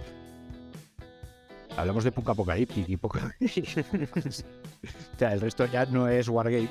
Pero siempre seguimos teniendo el espíritu, el nexo de unión entre nuestros oyentes, por lo más general, suele ser los Wargames. Y claro, el que podamos tener la opción de coger un tapete de Necoménica, Menica, perdón, y, y meterlo en una mesa, dices, hostia, eso es un next level ya, ¿eh? Así que ya sabes. Esto, todo es, es darle una vuelta. Yo, a ver, no, no entiendo, no entiendo mucho yo de ese. Porque Wargame yo poco he jugado quitando cuando jugaba a Warhammer, pues, Mm. mil que jugaba y demás, que hace un montón de años y ahora pues exploradores que más que un Wargame es un, algo más ligero. Bueno, es, todo es hablarlo y ver qué, es- cuáles son las necesidades, qué características tendría que tener, todo es hablarlo. Yo estoy dispuesto a buscar nichos de mercado que explotar. Nosotros teníamos un. Tuvimos un problema cuando queríamos hacer los, las campañas dentro de naves espaciales. Que obviamente no hay naves espaciales a escala tan grande, o sea, no hay escenografía tan grande como para hacer una partida dentro de la nave espacial. Y en su momento usé, usé uno de tus planos, que tenías de una nave espacial en tres niveles, creo recordar. Entre niveles nave espacial, O, o era tengo una, tengo una en color, pero solo un nivel, otra que es modo de hacker que tienen para niveles, creo. Puede que sea, no, puede que sea de un nivel. Porque busqué de tres para hacerlo en tres dimensiones, o sea, en tres capas, y al final me quedé con tu plano de, de un nivel. Era, era algo así. Es una nave que tiene un motor roto ahí también. Sí, sí, sí, puede ser, puede ser. Que de hecho, esa- esa- ese plano, ese plano todavía tengo por ahí apuntes, no sé dónde estarán, de, de una aventura bastante loca que había para que se surgió de cara a una aventura bastante loca que no he escrito nunca. Igual. ¿Sabes? Porque es un recordatorio ahí. un- Ponte un posit. De hecho, sí, la jugué con mis hijos en el pueblo, con mis hijas y los amigos en el pueblo, una nave que eh, además era en plan contrarreloj porque se estaba dirigiendo al sol del sistema y tenías que arreglar el motor ese que estaba destruido antes de que se destruyera. El, or- el ordenador estaba todo loco y cada vez que cruzabas una puerta te soltaban una máxima estúpida y cosas de esas. Y además, cuando, además me acuerdo que les dije, hicieron la ficha de, hicieron la ficha y les dije, vale, cogí unas tijeras y corté todas las características. Tiras, todas, sueltas. Las, las mezclé en una bol y digo, vale, os despertáis en las eh, cápsulas criogénicas y tenéis amnesia, no sabéis qué habilidades tenéis. Y cada, y cada, cada, X, cada X tiempo, no me acuerdo si era una puerta, cada X tiempo tenían que coger una habilidad del, del sobre, entonces recordaban que sabían hacer eso. Recordaba Todo, todo muy loco. bien o no hacer eso. Todo, todo muy loco. Hostia, La, la idea es muy buena, ¿eh? ¿en serio? La idea, hostia, me acabas de dar a mí todavía un par de ideas ahí. Estoy dándole vueltas a. Bueno, vale, no digo nada. Están, exacto, me están escuchando. Vale, eh, pues el, rollo es que cogí ese mapa. me acuerdo de imprimirlo en una fotocopiadora. Ya, pues fui a una copistería y en varias hojas, luego con celo. Y, pero claro, no, no, no. Y la idea de hacerlo luego en tapete al final se quedó por el camino. Ah, pues es- pensabas en otras cosas. Pero sí que es verdad que a los de Wargames nos suelen hacer falta planos como el tuyo, que es que al final los planos que haces tú son se prestan muchísimo al tema de las mediciones, al tema de son muy ordenados. Entonces, para, a la hora de crear algo sobre la mesa físicamente, que tú cojas la miniatura y puedas mover hasta la caja en la- a ese nivel, me refiero. La verdad es que tus planos se venden, se prestan mucho a eso. Entonces, yo ahí como ya lo dejo. De mapas sobre todo de interior de naves porque no hay. No hay, sobre todo de, de calidad no hay. Bueno, tomo nota. Para Wargames, cosas de metro 20 por metro 20. eh, eh. Escala, escala 1.56, ¿no es? Eh, depende, porque es, es, eh, es un poco entre comillas. De las miniaturas. Bueno, Sí, pero por eso me refiero, que la escala realmente es un poco entre comillas. escala Dep- 1.56. depende. Sí, Dibuja un destructor imperial a escala 1.56. 50 no. Está mal. No, este, no estaría mal. Donde tapetes, ¿eh? Pues molaría, ¿eh? ¿Sabes? Hay ciertos niveles de aventura. ¿eh? Si haces, si haces una nave que sea larga, lo haces con tapetes enrollables, que vas desarrollando según vas avanzando. Desarrollando. Según vas avanzando, lo vas desarrollando y vas plegando por el otro lado. No, pero poner tres mesas para hacer tres partidas, cada uno en un- una sección de la nave. Y de repente ves que unos vuelcan una de las mesas. ¿Qué ha pasado? No quieres saberlo. Yo nunca no he visto eso, ¿eh? Ya, nunca. No, nunca. Nunca he. No, no, tampoco, yo tampoco. Siempre me ha tocado con gente razonable jugar a cosas. No, no, incluso cuando que te están contando de que se había enconado y volcar la mesa, no. Ten en cuenta que la miniatura que tú has comprado, pintado, montado, bla, bla, bla, cae el suelo y se desmonta, el otro ya se puede dar por muerto, ¿sabes? Estas cosas. Ya, No, no, no. Yo, yo no lo he visto nunca, ¿eh? Pero bueno, yo ahí lo dejo. Porque al final imprimir en hule, ya no digo en neopreno, que es- suele ser bastante. De hecho, en neopreno suelen salir por 50, 60 pavos, puede ser, 70. Solo Claro, más- bueno, pues, lo bueno que tiene, lo bueno que tiene el neopreno es que no te quedan esas curvas que te quedan en el hule. que Cuando lo pones te queda ahí, como luego dobles lado, como debes, te quedan para arriba las esquinas. Y luego el hule es más, queda plano y ya está. O sea, el neopreno queda plano y a correr. El tema es que el hule es es muchísimo más barato. O sea, y- Joder. y ve- 20. Pero, pero bueno, los, los individuales, yo tengo en neopreno, los míos. Los individuales están muy bien. Y ya. un mapa de Necomenica en neopreno. Yo, yo, yo, yo, yo mi, mi- yo tengo ahora mismo tengo lo que llamo el plan R. Plan R que es intentar, yo, yo sé que es posible vivir del rol, pero ver hasta, a ver hasta dónde llego. Entonces estoy tocando diferentes palos, el Patreon y no sé qué, para ver de dónde se puede sacar algo de dinero. Y aunque no viva de ello, por lo menos Bueno, por donde se empieza, ¿eh? llegue. Entonces, bueno, tenemos diferentes palos. Pues el tema del Patreon, el tema de los encargos de mapas, el tema de, de las masterclass esas que me han propuesto la gente de, de- de Joker en Bilbao, el tema de. El tema del ese que os comentaba antes, que estaba pensando en hacer algo para Quest. Esa, esa, ya veis. esa, esa segura también. Sí, porque un Joder. ¿Eh? ¿Cómo ves tú el tema del rol ahora? ¿Cómo lo veo el tema del rol? El mundillo del rol en general, eh, si se juega mucho, si se juega poco, cómo está el- a nivel editorial o qué. Es que hay muchos ámbitos, hay muchas, muchas caras. En general, me refiero. Al final, lo has dicho al principio de la entrevista, es algo muy de nicho. Nicho de nichos, de hecho. Yo te digo somos un nicho dentro de un nicho. Somos, un, somos el nicho de los juegos de rol dentro del nicho de los juegos de mesa. Nos engloban ahí muchas veces. Entonces, un nicho dentro de un nicho. Miras, somos muy insulares los jugadores de rol. Siempre miras alrededor, pero nunca su- no sueles mirar mucho más allá. Entonces, siempre nos falta, nos suele faltar el tema de la perspectiva, ¿vale? Siempre tienes gente, tienes divulgadores eh, que te hacen esa perspectiva un poco más global y es, al final pues acabamos viendo esos podcasts o leyendo esos libros, esas entrevistas. Pero a ti como jugador muchas veces pues lo que te interesa que es tus jugadores, tus compañeros, tu máster y poco más. Es que no sabes mucho de Sí. Tú ahora como creador, ¿cómo ves este tema desde fuera? A ver, yo creo que hay. Lo que dice un poco tú. Hay un poco dos mundos. A nivel de, de- sobre todo de, de- de grupos de juego. Hay los que son. ¿no? El grupo o algunos de los integrantes son más activos a nivel de, de- de redes, de informarse, de buscar, de ver novedades, ese tipo de cosas. Y hay otro, otro mundo que es un mundo underground, llamémosle.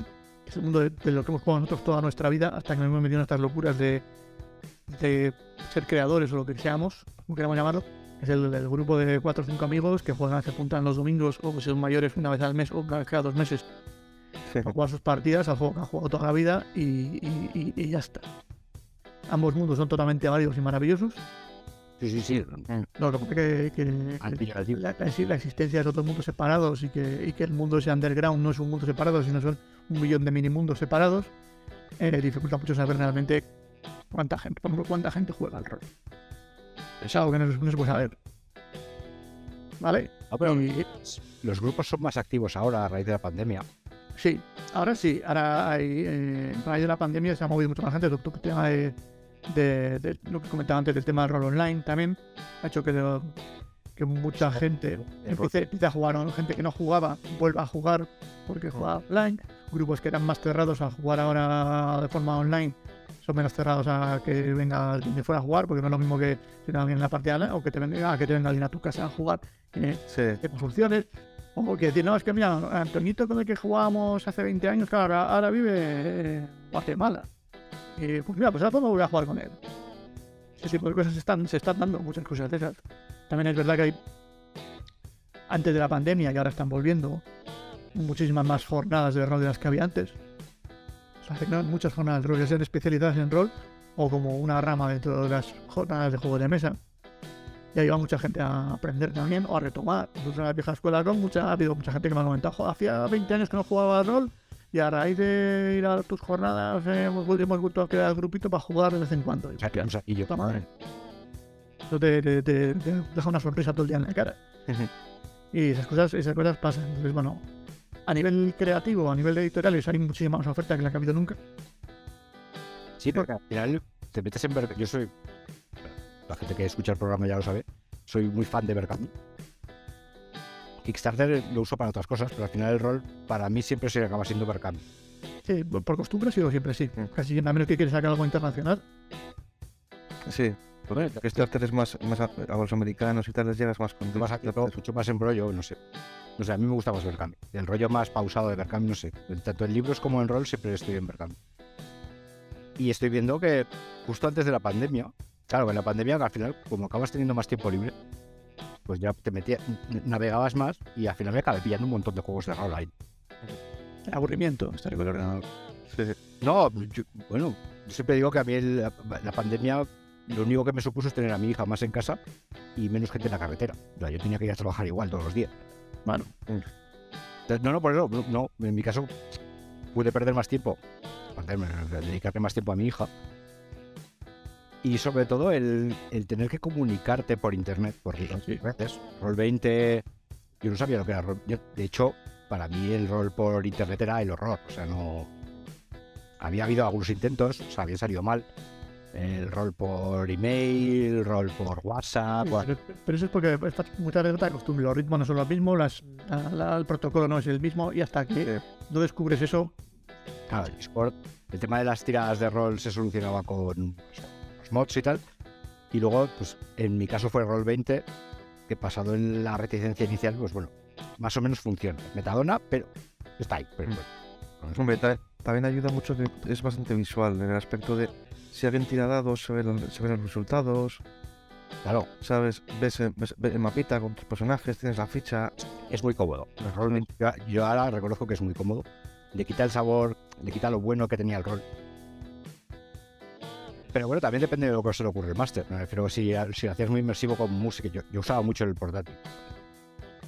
Ahora, a, a raíz del tema de Berkami y todo esto, ¿no crees que realmente hay más gente jugando que antes? no sé si a raíz de Berkami, pero yo creo que sí hay más gente jugando, o menos gente, o, bueno, o menos más gente que. Eh, En los últimos 4 o 5 años, ¿no has, no has notado un resurgimiento en redes sociales? Todo No, no sé si hay más gente jugando, pero sí hay más gente que se. más visibilidad de esa gente jugando. Por- porque juegan por online, porque van a jornadas, porque. eh, no está estigmatizado y se habla más de ello, lo que sea. Claro, es que eso es lo que te iba a decir ahora. Ahora tienes gente como Berto Romero, tienes gente como, bueno, en Estados Unidos, las partidas estas que están sacando con streamers o gente famosa jugando a El, el- el señor Pin Diesel, el, el- el marido de Sofía Vergara, que nunca me acuerdo cómo se pronuncia el apellido, Manglianello, ese tío, que tiene. Neno este, eh, a ver, Henry Cavill, ver, O sea. Dices, es, War, War- Warhammer, es el Warhamero a tope. Sí, sí. pero lo friki, lo friki ya no es algo de lo que avergonzarse en público, ¿sabes? Yo estoy, yo estoy pensando en dejar de ser friki porque es ya demasiado mainstream. Estoy pensando en dejar de dejar, y corbata. Por esta, Una serie. que vi de peteros pijos se ponían ca- calaveras en las camisetas. Entonces, voy- a dejar de usar calaveras porque a lo mejor se piensa que yo también soy un pijo. Yo, hago calaveras. Vamos, no, vamos, no vamos a entrar en el, en el tema de adueñarse de las simbologías y cosas. No, no, pero a la hora de abrirse, eh, te quería preguntar a ti, porque realmente se lo pregunto a todo el mundo, ¿no? ¿Tú qué opinas de abrir este mundo a las masas? De que de repente se normalice el rol. Haya mucha más gente, pero claro, para lo Me bueno parece, me parece maravilloso. O sea, no soy nada. Hay gente que es más elitista esta de no, si no llevas 20 años jugando, no eres un jugador de verdad. Y a, ver, a mí, todo lo que sea democratizar el rol, que llegue a más gente, que más gente juegue. eh, a ver, básicamente, descubrirles algo que puede gustarles.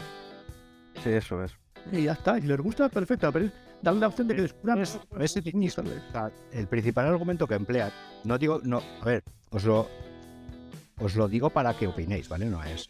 El principal argumento que emplean es que cuanto más lo abres, más tiende el mercado a homogeneizar el producto. Y al final todos acaban jugando a lo mismo, en, en diferentes colores, en diferentes sabores, pero a lo mismo. Bueno, A ver, no estoy tan de acuerdo en eso. Yo no sé, lo- no, no me he parado a pensarlo, así que no puedo dar una opinión categórica, pero yo creo que no estaría de acuerdo con esa idea. Vale, vale, por- en- en- quizás en otros sitios, a ver, Estados Unidos, el rol es de ID, no hay más. En redes no existe el. El ejemplo que me pusieron a mí es el. Primero el rock y luego dentro del rock el heavy. ¿Vale? Entonces me contaban. Luego estuvimos discutiendo, bla, bla, bla. pues, Ahí, ahí ya. os lo digo como argumento, como idea, ¿vale? El rock nació siendo una cosa y de repente se. El, el mercado ve que se vende más un tipo de rock o quiere vender más un tipo de rock, se homogeneiza y a partir de ahí tienes algunas notas discordantes que, ah, sí, esto mola y tal, pero al final lo que vende, las, el grueso del mercado, se lo acaba llevando el que hace más de lo mismo. Bo- Bueno, pero, pero eso es un- son modas. yo- ¿eh? Os digo, os digo el argumento, ¿vale? Yo puedo o no estar de acuerdo, yo siempre digo que el, vosotros no sois creadores, ¿sabes? Yo siempre digo que el, el- el- el- el mundo del rol, eh, ese nicho dentro del nicho, es, eh, es, es es una tarta. El, el pool de jugadores es, un- es una, es, una, es una tarta que se reparte en las diferentes editoriales y creadores intentando llegar llevarse su trozo de tarta. Ya sea por económicamente, eh, cuando digo llevarse, puede ser llevarte el dinero o simplemente que jueguen a tus juegos. ¿Vale? Tienes una tarta Conocido, ¿no? Sí. y cada uno tiene su trocito. Yo quiero mi trocito, eh, Neko tiene su trocito, cada uno tiene su trocito de, de, de caso o lo que sea. Eh, y siempre, y, y- y hay veces que hay encontronazos, piques entre editoriales, creadores y cosas de esas. Yo siempre digo, a ver, no tiene sentido pegarse por una tarta tan pequeña. Porque vamos a morir de hambre todos. Lo que hay que hacer es que la tarta sea más grande. Eso. Primero hagamos la tarta más grande. Que para hacer la tarta más grande, pues igual lo- los trozos del, que, del juego mayoritario en ese momento son más grandes. En, en porcentaje sí que va a ser mucho más grande tu trozo que el mío, pero mi trozo también va a ser más grande que lo que era al principio. Entonces yo no creo que sea un problema. Sí que es verdad que seguramente la mayoría de la gente acabará jugando a D&D o derivados, Sí. pero seguro, Sí, sí, sí, sí. pero también más gente de la que juega ahora jugaría a Tuno. Eso es. O sea, O a Cyberpunk o sí. o lo, o lo que sea, sí. A ver, ese, ese era mi argumento. Ese es el que, que yo os decía, y bueno, sí, pero claro, la gente se aburre de lo de siempre y va probando otras cosas. Sí. Además también tiene una ventaja, porque por ejemplo, yo me acuerdo cuando era chaval que a mí me preguntaban lo de hacéis movidas satánicas y tal, ¿sabes? Decías, joder. ¿Sabes? Somos cuatro frikis aquí, ¿sabes? Que yo nativo siempre, siempre he colgado el tema nuestro. claro, que por ejemplo, ahora ya la gente ha normalizado eso, ya no nos ven así. eso por lo menos está bien. Sigue, sigue sin ser guay, ser friki. Sí, pero por lo menos no es, no es satánico o algo así. ¿sabes? Exactamente, no es, puede que no sea guay, pero tampoco es un estigma. Eso es. O sea, eh, eh, el- el eh, Vale. este, este tema de, de- de- de- de tanto de las redes sociales como de que sea normalizada en cierta medida en la televisión por las, las series que han salido, que si Juego de Tronos, que si tal, que si cual, que eran algo Sí. de, de todas las pelis de Marvel, que en principio era algo de nicho, todo eso de friki, nada, de todo el mundo. Mm. Todo el mundo, Sí. mira que más con el Capitán América. Entonces, claro, Dirá, ah, yo también soy friki que me gusta Capitán América. Eh, bueno, vale. Pero no voy a discutirte esto, ¿vale? No, porque no, no. Es que, es que esa, esa cara que has puesto es la, de, la que decíamos del, del elitismo del que juega a rol, lleva 20 años jugando a rol y al que acaba de entrar a jugar le mira por encima del hombro.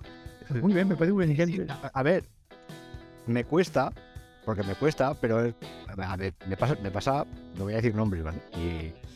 yo, Dale, a ver, yo también soy friki porque he visto una película Capitán América porque lo has mencionado, ¿vale? Y ahí tienes pensando y bueno, no sé, eh, es un primer paso, ¿vale? Pero no es que seas el rey de los frikis ahora mismo. Y otro, sí, sí, porque una vez me leí un cómic de Mortadelo. de- Bien.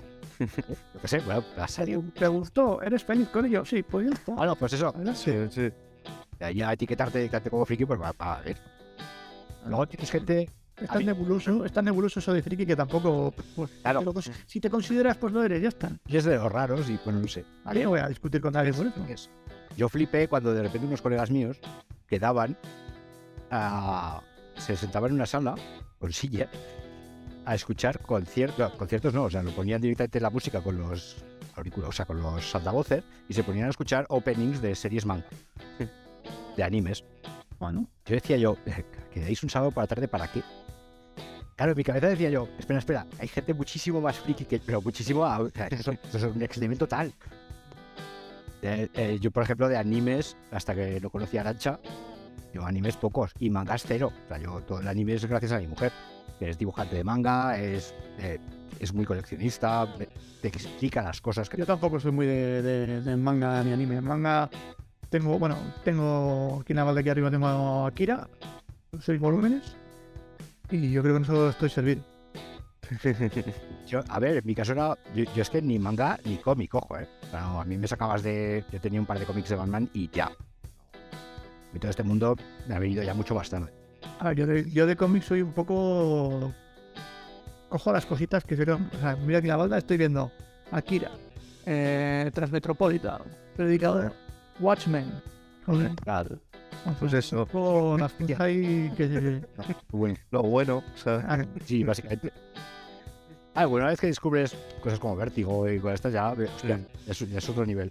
Yo, Sandman Arrugas también está por ahí. cosas así. la casta de los metabarones también fue muy. Mira, pero es una pasta. Algún día que Sí, sí, sí, sí, es mucho dinero. Algún día, algún día que era. Por eso te digo, no. El- el- el- el- el- la casta de los metabarones que es el, el Dune de Jodorowsky. A mí- a mí- yo, yo es que yo me acuerdo de ir leyéndolo. De hecho, mira, iba a hacer otra cosa, pero yo lo dejo como mi recomendación para este programa. La casta de los metabarones. es, es Jodorowsky. Sabemos que es muy difícil, sabemos que le explota la cabeza, las drogas y todo esto. Pero si tenéis que leer algo distinto y salir de vuestra zona de confort, de un cómic de ciencia ficción, que sea por, probando. Pues donde sabes que eso era. Esa es, la idea que tenía de hacer Dune y Jodorowsky. Dune, Dune. sí. Su idea de hacer Dune era, era básicamente lo que hizo luego en los metabarones. La que está los metabarones. Como no salió al final no salió la película, pues dijo, bueno, me, hago el, me lo hago en cómic. Pero, era, pero era, muy en la línea de lo que él quería hacer con Dune. fue el- mi padrino en lo de los moteros. Era, era súper friki. Y él fue esa temporada, me enseñó a gastar los metabarones. eh, The Voice, que The Voice, pues antes de que, claro, todavía no existía ni Netflix ni nada de esto. Y claro, la primera vez que lees The Voice con el cómic dices, ¿esto qué es? ¿Esto qué es? Eso y Gantz. Gantz, que tampoco sabía lo que era. eh, fueron tres, tres cosas muy distintas que de repente dices, hostia, la idea que yo llevaba de los cómics era, era Marvel, en este caso Spider-Man, Mm. y luego Mortadelo. O sea, yo no- a mí no me sacabas de ahí. No sabía mucho más aparte de eso, ¿no? Sabía que existía el manga como tal, Akira y todo esto, pero no, no sabía lo que sea ahora. Entonces yo reconozco que en muchas cosas yo era el... Yo entraba al mundillo preguntando. Y sí que me encontré muchas veces con la actitud misma que tengo yo hacia la gente que yo, he yo soy friki que he visto Capitán América. Pero bueno, también tengo que decir que era abrumador la cantidad de veces que me decían, mira, para empezar tienes que hacer, va, va, va, va, leer esto, esto, esto, esto, y esto, esto, esto, esto. Y dices, bueno, ya tengo seis meses aquí de- seis meses sin vida social, teniendo que ponerme al día de, la cantidad de material que hay. Esto cuando juegas a rol puede ser incluso peor. Porque quieras que no, leer un cómic, te sientas, lo lees, lo cierras y ya está. Pero el rol tienes que hacer la ficha, tienes que ser inmersivo, tienes que encontrar un grupo de juego, tienes que ser un máster, sistema de juego, ambientación, que el máster, claro, al final entre los jugadores tiene que haber feeling, y luego entre los jugadores y el máster tiene que haber feeling. La forma de masterear puede que le vaya bien a un jugador y no a otro. Eh, eh, para mí esto de la democratización va bien porque au- aumentas el, las permutaciones, que al final se crearán más grupos de juego entre gente que a mí me gusta este tipo de gente pero no este otro, ¿sabes? Pero también al final lo de lo de homogeneizarse que me da un poco de miedo. Bueno, a ver, es, mm, no podemos pararlo, así que veremos qué pasa. Sí, eso es. Es que es un teatro. Sí, sí, sí, claro. A ver, para, a ver, para vosotros como creadores solo puede ser bueno. Es que a nivel, a nivel de, de que- claro, hay más, más como decíamos, esta tarta más grande. Entonces los creadores lo tenemos más fácil. Más grande, pero del mismo sabor. O sea, pero siempre de vainilla, ¿sabes? ¿no? Pero habrá que ver si, si tu trozo le puedes echar canela, yo qué sé. Y a alguien le gusta ese trozo. Eso, pero bueno, también que pero también, aparte de más, el, el que hay más tarta más grande, lo- la cosa es que también cada vez hay más, más creadores, más gente comiendo esa tarta. Porque también se ha democratizado en la creación de, de- de material Contenido. general, pues sobre todo para material rolero. Ahora es muchísimo más fácil que hace unos años editar algo. Quiero decir, hay eh, impresión bajo demanda, hay eh, programas accesibles te- para permitirnos maquetar y tal, hay, hay bancos de imágenes Creative Commons, hay muchas cosas. No vamos a entrar en el berenjenal de las IAS ilustrando, no vamos a entrar ahí. Ya, ya- ya hemos entrado y hemos pasado de largo. O sea, era que ha sido demasiado polémico el tema. Y, y vamos, o sea, a nivel de, creación, o sea, o sea, yo nunca habría pensado que alguien, hace unos años, que alguien como yo, pueda decir, mira, voy a crear algo que puede que llegue a las tiendas. Mm. Crear algo desde cero, que puede que llegue, sí que había hecho mapas que en, en obras. Imagínate que ¿sabes? se me da la opción de hacer algo yo, o coordinar un trabajo, que escriba uno y otro, y otro maquete y tal, y que eso pueda llegar a las tiendas. Que se me habría ocurrido la, la posibilidad de que eso pudiera pasar. Sí que puede pasar. Y lo mismo que yo, pues miles, o montarte, o montarte un mecenazgo y sacar un libro, o montarte, o sea, las opciones que ahora hay muchísimas opciones para que puedas llevar algo a, la, la realidad, sean físico o no. Y entonces, pues, pues, pues hay muchas opciones, proponen muchas opciones, sí que es verdad que esa homogenici- homogenización que dices tú, pues tenderá a darse, es probable, Pues mira, eh, eh, me, me gustó el concepto y entonces lo aplico. pero también como habrá mucha más gente creando, habrá muchas opciones diferentes. Que, que sea más difícil que lleguen a la gente, puede ser, pero bueno, pero habrá muchas más también. Claro, el abanico es más grande. Más donde elegir. Claro, también lo bueno de eso es que al final, ¿qué puedes hacer? Dices, habrá mucha gente jugando a lo mismo, pero también habrá mucha gente dándole vueltas y creando nuevas cosas para variar eso. Ese, eso. Sí, pues eh, antes, antes el 1% de la gente jugaba a mi juego y ese 1% eran 100 personas. Ahora solo juega el 0,5% el 0,5% de la gente porque me lo ha comido eh, no sé qué más, pero es que ahora en vez de 100 personas ese 0,5 son 10.000. Sí, eso es. Sí, no, pero también me refiero que habrá más gente creando nuevos mundos, nuevos juegos, Correcto. ¿sabes? Para decir, hay más gente, hay más mercado, pues vamos a hacer más cosas nuevas. Y hay que diferenciarse de los otros, ¿no? Entonces, también yo lo veo Claro. a favor ahí, ¿no? No, no, no, claro, claro, claro. ¿no? Que también más tienes más para elegir, ¿no? De hecho, eh, cuando empecé yo a jugar a rol, que tenías cuatro o cinco juegos en la tienda típica local, y ahora tienes, Suerte. Mucho, mucho me parece. hecho, no, eso es. Pero tenías eh, Dragones y Mazmorras, la llamada Ya una aventura es- eh, RuneQuest, y te la ¿cómo era? comprabas para jugar a esa aventura porque todo Dios al final jugaba a esa aventura porque no había más. Es que no. Bueno, Sí, eso es. creabas tú las tuyas o si querías consumir pero no crear. Es que, es que había cuatro. Pues yo me acuerdo cuando, cuando, cuando yo empecé en esto, empecé de chaval, eh, juegos, dices, cuatro o cinco juegos. Bueno, nosotros cuando, cada vez que queríamos comprar un juego había que hacer peregrinaje, que Neko lo conocerá, a Guinea Hobbies. Sí, sí, sí. De hecho, no, ya no existe, pero era de Portugalete, siendo un crío, eso era un peregrinaje, andando hasta allí. Llegar ahí con tus colegas, que juntando el dinero que habíais puesto para comprar un juego. Y la oferta que había era la que había. Tenías lo de Yok, Sí, eso es. lo que habría de Yok en ese momento, y ya. En en Rollmaster, en Rollmaster decías, hostia, qué bien, han sacado un nuevo suplemento y te ibas ahí. Eso, o te esperabas a que circulasen las fotocopias. Sí, yo, yo, de hecho, yo, empe- yo empecé con el, el, el, rosa de, de los Anillos, que era el, básico este, que no, no era el rojo, el rosa, que era más sencillo todavía, era más Sencillo. empezar, que, me- que es un juego que me encantó, es el que me empecé dirigiendo ese, es el que me enseñó a dirigir, porque más te tontería para mogollón como la dirección. Es súper básico, sí, sí, estoy hablando por ahí. Luego de- nos pasamos, compramos, o me regalaron el RuneQuest y el RuneQuest avanzado. Intentamos jugar dos veces, dijimos, esto es muy complicado, porque tiene una serie de reglas y la gestión de la gestión de los de los turnos de las es complicada. Dijimos, vale, eh, nos conseguimos el Stonebringer en fotocopias, que es el RuneQuest con la mitad de reglas, y con demonios y locura, y, y así eso estoy jugando. Estuvimos jugando años y años y años todos los domingos ese juego. De hecho, a partir de lo que de ese juego es donde, de donde ha surgido el, el, el, el Manica Maleficar o este. Porque mi, mi amor a esas reglas de creación de demonios, dije, esto hay que portarlo a, a vieja escuela. Y de ahí salió, creo. hostia. Hostia, Stormbringer, tío. El juego super, un juego súper súper eh, desequilibrado y, o sea, básicamente puede hacer lo mismo un Eh, mendigo sin brazos que, es que, que un, que un mendigo en esto poderoso. Y- y- Pero bueno, era un juego caótico, ¿no? Pues ya está, caótico. Sí, eso es. Abrazado el caos. Dependía muy. Sí. Sí, a, mí. No sé, era distinto. Nuestro máster no era muy bueno. Entonces no me entró. Le pasó como a máster- bueno, lo que pasa es que en RuneQuest el máster era pompón. También ma- Muy malo, muy malo. Entonces el RuneQuest siempre tiene un poco de manía porque al principio el Stormbringer fue al revés. O sea, empezó muy mal, pero luego a raíz de leer los libros y encontrarte con más gente que jugaba, ya, bueno, quitas lo peyorativo. Y al final muy bien. No, muy- no sé hasta qué punto ha envejecido bien. No sé si había tenido reediciones o lo que sea. Sacaron después el- la quinta edición, la sacó Factoría con el nombre de Eldrick, que le daba, mejoraba las reglas, eh, las, las pulía las reglas. Era un RP ya más robusto, que ya es un juego que hoy en día se podría jugar decentemente. Y luego sacaron la gente de. de ¿Quiénes fueron? Espera, caballito.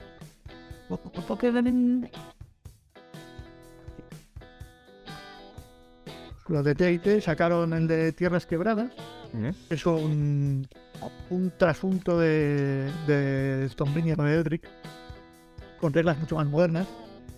Eh, Tierras Quebradas se llama. Y, y es un poco, tienes. Es un poco el, el de, de Hacendado. No porque sea malo, sino porque es una, la marca blanca. O sea, me, hago- me, me monto Ah, mi mundo de Eldrick, Vale. el mundo de Eldrick sin, sin tener que pagar derechos de- ni nada. Entonces tiene Sí. todas las equivalencias con su propio mundo y demás.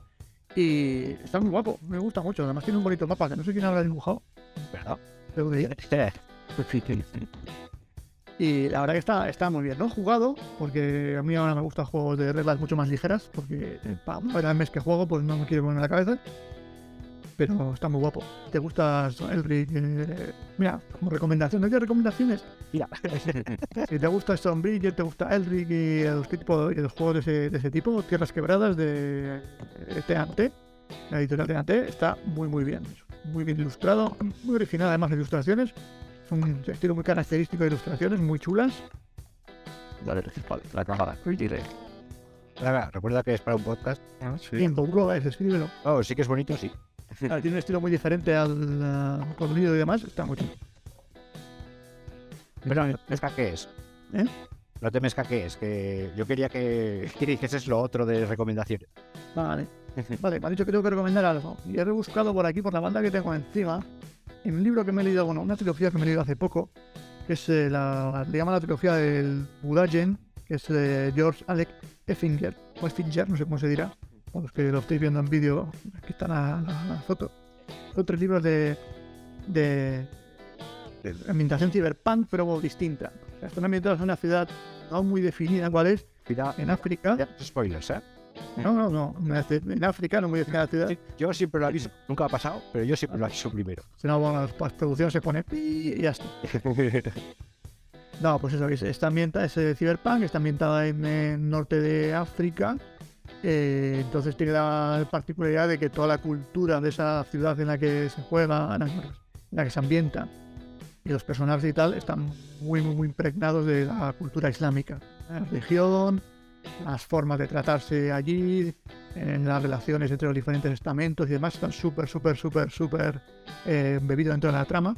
Me resultó súper interesante porque es algo muy, muy distinto del cyberpunk típico de Estados Unidos, Japón, que, que sueles leer. Sí. No tiene nada que ver y a mí me pareció, me pareció muy interesante y, y un cambio muy, muy chulo. Me gustó mucho. Eso, se llaman, eh, el primer libro es Cuando falla la gravedad, el segundo Un fuego en el sol y el tercero El beso del exilio de George Alec Effinger. Le suelen llamar la trilogía de Budaye, que es un, un barrio de esa ciudad donde se sitúa la mayoría de la acción. A- Analista de lectura A ver, he de confesar que es complicado, no está editado ahora mismo, creo. O sea, o lo buscáis para, de alguna manera, o si no, yo lo he conseguido en alguna tienda de segunda mano que lo vi y fui de cabeza por él. Así que os he, pues, no, os he aconsejado algo que es difícil de conseguir para que tengáis un reto. Ya está, ya, ya está. Perfecto. A nuestro público le va a flipar esto, hombre. Eso para decir a, a partir de mañana en el Twitter, mira, lo he conseguido. Eh. Soy, soy A ver, cierto. ¿Una recomendación? Pues a ver, eh, pues hace poco me acabo de acabar una serie. Bueno, no- la serie no ha acabado, pero eh, Avenue 5, que se llama, que está en, en HBO. Que es sobre un eh, transatlántico en el espacio. Que pasan cosas. y es. eh, el protagonista es. eh, joder, no se llama nunca, pero es el, el Doctor House, el actor. Ajá. Y es el capitán. Hugh, Hugh- Hugh Laurie. Eso es, eso es. una- Y ese capitán de la, de la embarcación, esta, bueno, embarcación es una nave espacial, ¿no? Menos mal. Pero, pero es en plan rollo comedia poco loca y tal, pero está muy, es muy, muy divertida, ¿eh? Vale, dicho, voy a, voy a, voy a tomar nota. Avenue 5.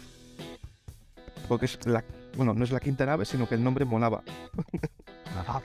Porque de hecho el que construye la nave, el, el- el dueño, también va en el... Cuidado con las Ah, spoilers. No, no, sin ningún tipo de spoiler. ¿eh? De hecho, ya había dicho que es, un- es una, come- es una comedia muy divertida, con un toquecito de comedia negra. Mm, es que no sé si habéis leído el libro. Eh, escribió un libro de espías. ¿Sí? Ah, sí, no sabía que era escritor. Pues, hostia, mira, pues mi segunda recomendación. Eh, os lo recomiendo encarecidamente. Un día, de, un día de perros, puede ser que se llame. O sea, lo, te- lo tengo, lo tengo en la biblioteca de arriba. El libro de espías de Hugh Laurie, un día, creo recordar que era un día de perros. Luego, si no, os data y lo, lo editamos en el vídeo. Muy bueno, ¿eh? Es un, un único libro autoconclusivo, muy bien, muy divertido, muy, muy bien. Hostia. Y, y ta- y también, con eso que te dices, es, es un toque de humor, es humor, pero con Mm. toques de humor negro y luego, por supuesto, es una novela de espía. Sí, sí. Pues me, me la- me la he apuntado también. Hostia. Ah, No, pero la serie que te digo yo está guay, ¿eh? La movida es que creo que va por la segunda temporada y la tercera no sé si va a ser para el año que viene o este año. No, no lo tengo Nunca. Conociendo, No, no, creo, creo que sí. las plataformas digitales, igual nunca. Ya, ya, pero bueno, es HBO y tiene más respeto por el tema. Bueno, Es Netflix o Amazon. HBO canceló Westworld. Que también un poco... Westworld es de las. O sea, el- yo me acuerdo de los Cimoc de mi padre, que ya he oído. Los Cimoc, ¿eh? Y haber leído la aventura original de, de Westworld. Es lo del Carmageddon. Yo me, le- me leí el relato original y luego cuando ves este contenido llevado a la pantalla o al libro, dices, o al juego, en el caso de Carmageddon, dices, hostia, la gente no sabe que esto ya tiene sus años. Ya es añejo, añejo. Sí. Westworld, tío. Eso pasa, eso pasa mucho con, los- con el tema de. Con el tema de que comentamos antes de, de- del friquismo de Marvel y demás, que dicen, "Buah, pero ¿cómo han puesto a, a Thor chica? ¿O cómo han hecho no sé qué? O Sí. Hulk, Hulk mujer, pero qué locura es esa. Y dices, espera, vamos a retrotraer los 30 años a este con ya ves. Eso, eso me ha pasado a mí, ¿eh? De decir, "Oye, pero esto, esto es normal. Y luego empezar, los, la gente que, que conoce mucho Marvel, que ha leído Marvel, empieza a contar mi historia.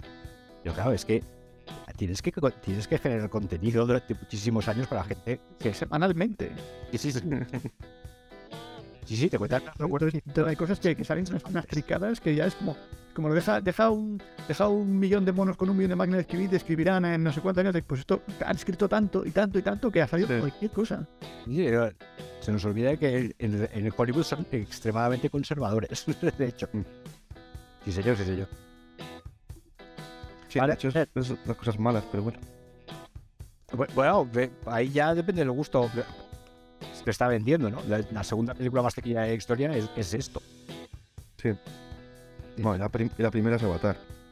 Y la tercera.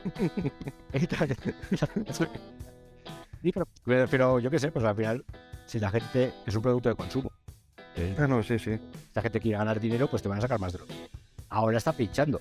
Mira con Quantum Mania y todo esto. Eh, Bueno, Sí, Ah, sí. no. Shazam había empezado, había empezado muy mal. Bueno, había empezado no muy bien. Sí, es que, es que a mí yo, yo tengo un problema, bueno, un problema, esta particularidad. A mí de, de, de los eh, superhéroes, nunca, no he sido, nunca, nunca he sido muy amigo de superhéroes. Mm. ¿Vale? Pero bueno, lo que, lo que me gusta de superhéroes es, de Marvel me gustan las películas, no me gustan los cómics. y de DC me gustan los cómics y no me gustan las películas, excepto yo. Excepto yo. Estamos, ahí estamos más o menos en la misma.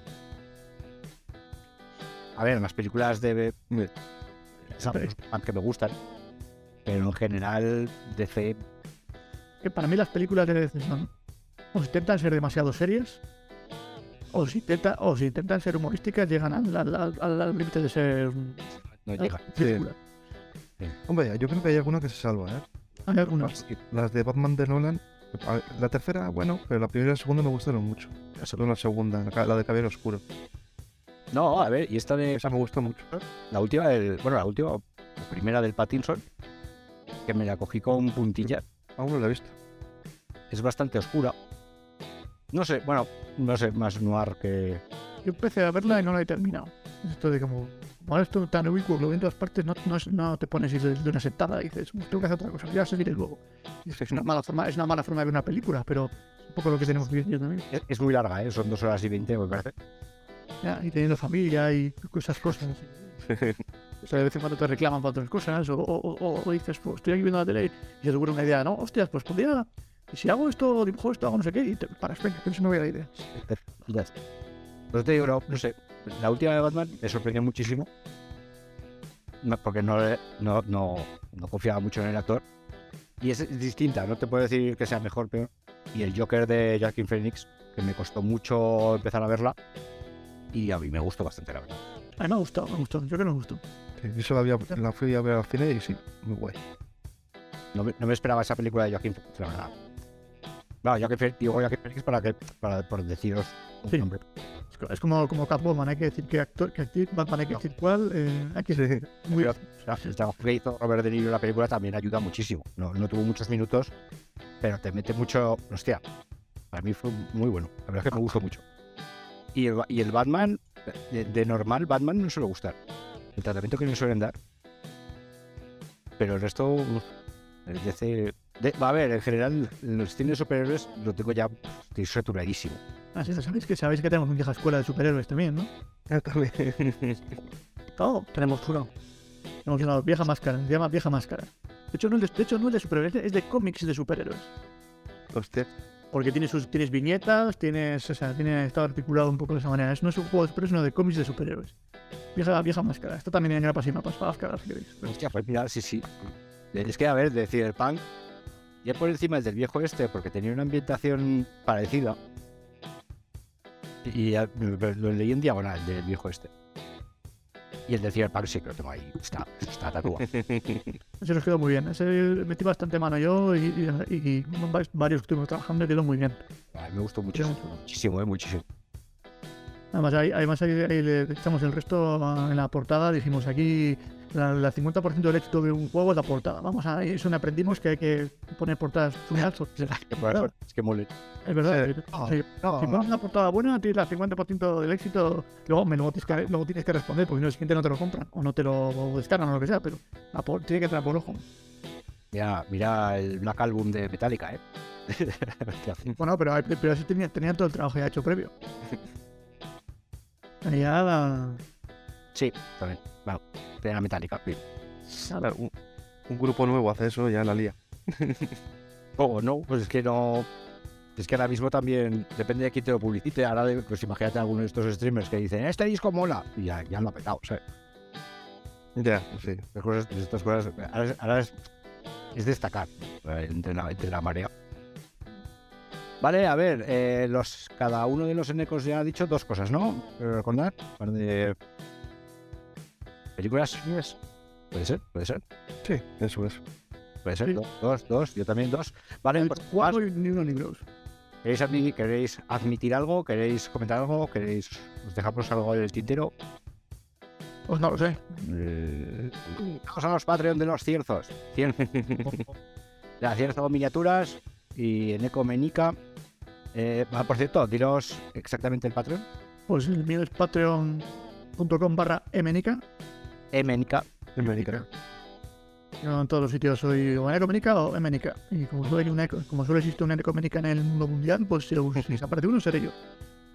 En el Google la verdad es que es muy cómodo porque oh, punto. Ya está, solo eso. Salen salen fotos mías, eh, caricaturas mías y mapas míos. Y cosas así. Una foto vieja con gafas de hace un millón de años y cosas de esas. Oh, de hecho, lo que sale es notar. Está muy presente. Es- súper reconocible. Pero a la, primera dice: Mira, esto. Ahora, ahora con el Skype me ha pasado. Estaba buscando Emenica y de repente, pum, tu, tu imagen, tu avatar. Ya. En Avatar, ese sí que es. eh, el otro día o ayer le, le, le agradecí al autor de, de- comenté el autor de esa ilustración por ahí por Twitter y demás, porque dije, hostia, estoy usando esta imagen que era, era de, de una editorial que había por aquí también de Bilbao, Studio de 6, que sacaron un apéndice ñ, Snap, y metieron mi personaje, lo metieron dentro, se llama Eminence Oak, se llama, es un cartógrafo, un nuevo cartógrafo, esa, esa- ilustración, la estoy usando a todos lados, y digo, ni le he preguntado al tío si me deja usarla. Entonces le escribí y hablé con él, oye, tal, no sé qué, nada, y me dijo, "Oye, si no hay problema, tal, digo, "Ah, pues, digo, todo esto voy a mencionar y decirte, digo, estoy usando esta como imagen de marca, como bien dice, y no, no, aquí estoy usándola por el morro, a nadie le he dicho, y ayer ya lo, lo formalicé ayer, lo puse en orden, que no está ahí de... Ya es legal. Es legal, bueno, legal de ya era, era este buen gusto. Sí, bueno, es, es- es de justicia, Es de justicia. justicia, esas cosas hay que, hay que hacerlas. Un poco lo que pasa también con, con lo que comentaba antes con el tema de, de lo del HeroQuest, que le estoy dando una vuelta a sacar eh, para HeroQuest aventurillas también. Mm. ¿Vale? Y una era porque me dijo uno de los de- del Patreon, me dijo, no, pues en sacar para HeroQuest dentro del Patreon y tal. Y hostia, dentro del Patreon lo veo un poco duro porque se sale mucho de lo que hacemos. Pero bueno, La mayoría tendremos el Quest, ¿eh? bueno, pero me, me- me he mirado un poco y, y a ver qué voy a hacer. Claro, porque la gente está sacando cosas fan-made para HeroQuest. Pero claro, tiene el problema de que están usando la iconografía eh, oficial, entonces no puedes sacarlo. Digo, Ya. o sea, iconografía de HeroQuest, incluso un tablero, no es algo complicado, solo puedo hacer yo, bueno, quitar, incluso liberarlo Creative Commons para que la gente pueda usarlo o lo que sea, y arreglar eso. Hostia, le pedí al, col- al colega que me dejara el nuevo, digo, hostia, si esto es muy parecido de antes, hacer aventuras para esto es una chorrada. Una chorrada, quiero decir, a nivel cronológico. Sí, sí, sí. Sí, sí que, sí que tienes que montar un argumento en, varias misiones enlazadas para que tenga cierto cosa guay, pero digo, hostia, pues igual se podía sacar algo aquí. Ahí estamos dando una vuelta a ver si como parte del Patreon, como otro Patreon o como algo aparte, intentar igual poder sacar algunas aventuras para para HeroQuest de Uso. Por eso te había dicho a ti, Eneco, lo de, de, ah, que haces miniaturas. Sí. Es verdad. Estoy yendo, me estoy huyendo. Próximo programa del nuevo Patreon de No sé, en Ecos. ¿Por qué siempre soy, un- por qué siempre soy parte de los Fenecos? Yo qué sé, sois, sois un montón. ¿eh? Un millón de Enecos. Ah, Yo, Héctor, Héctores conozco dos en este, en este mundillo, ¿no? Te creas tú que yo conozco muchos Héctores. En- eh, había, había un grupo, eh, no estoy ya, pero tenemos, un grupo de, de Telegram de rol en euskera. Yo no estoy metido porque el euskera me gustito, pero estaba metido y había como cinco enecos. O sea, digo, esto no es muy útil cuando estás, que pone eneco is writing. Digo, Esto, esto no es muy útil. es el de, la euskera, ¿no? De hecho, en las, en las viejas colaconas de un año estuvimos también cinco o seis enecos. Joder. Se sabía que era un nombre tan ubicuo. Solo, solo os conozco a vosotros dos. Y como os conozco desde hace años, pues los es que son- son- solo os conozco a vosotros dos.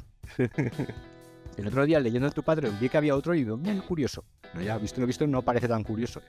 No, no, yo con los mapas y mapas, eneco Palencia. Sí, pues digo, pues Eco parece, hostia, Y luego otro que colabora con nosotros también mucho en temas de mapas y mapas, eneco mazo. Joder. es ya. Ah, Estoy por cambiarme el nombre. impresión silenciosa. O sea, enecocracia, me llamo yo.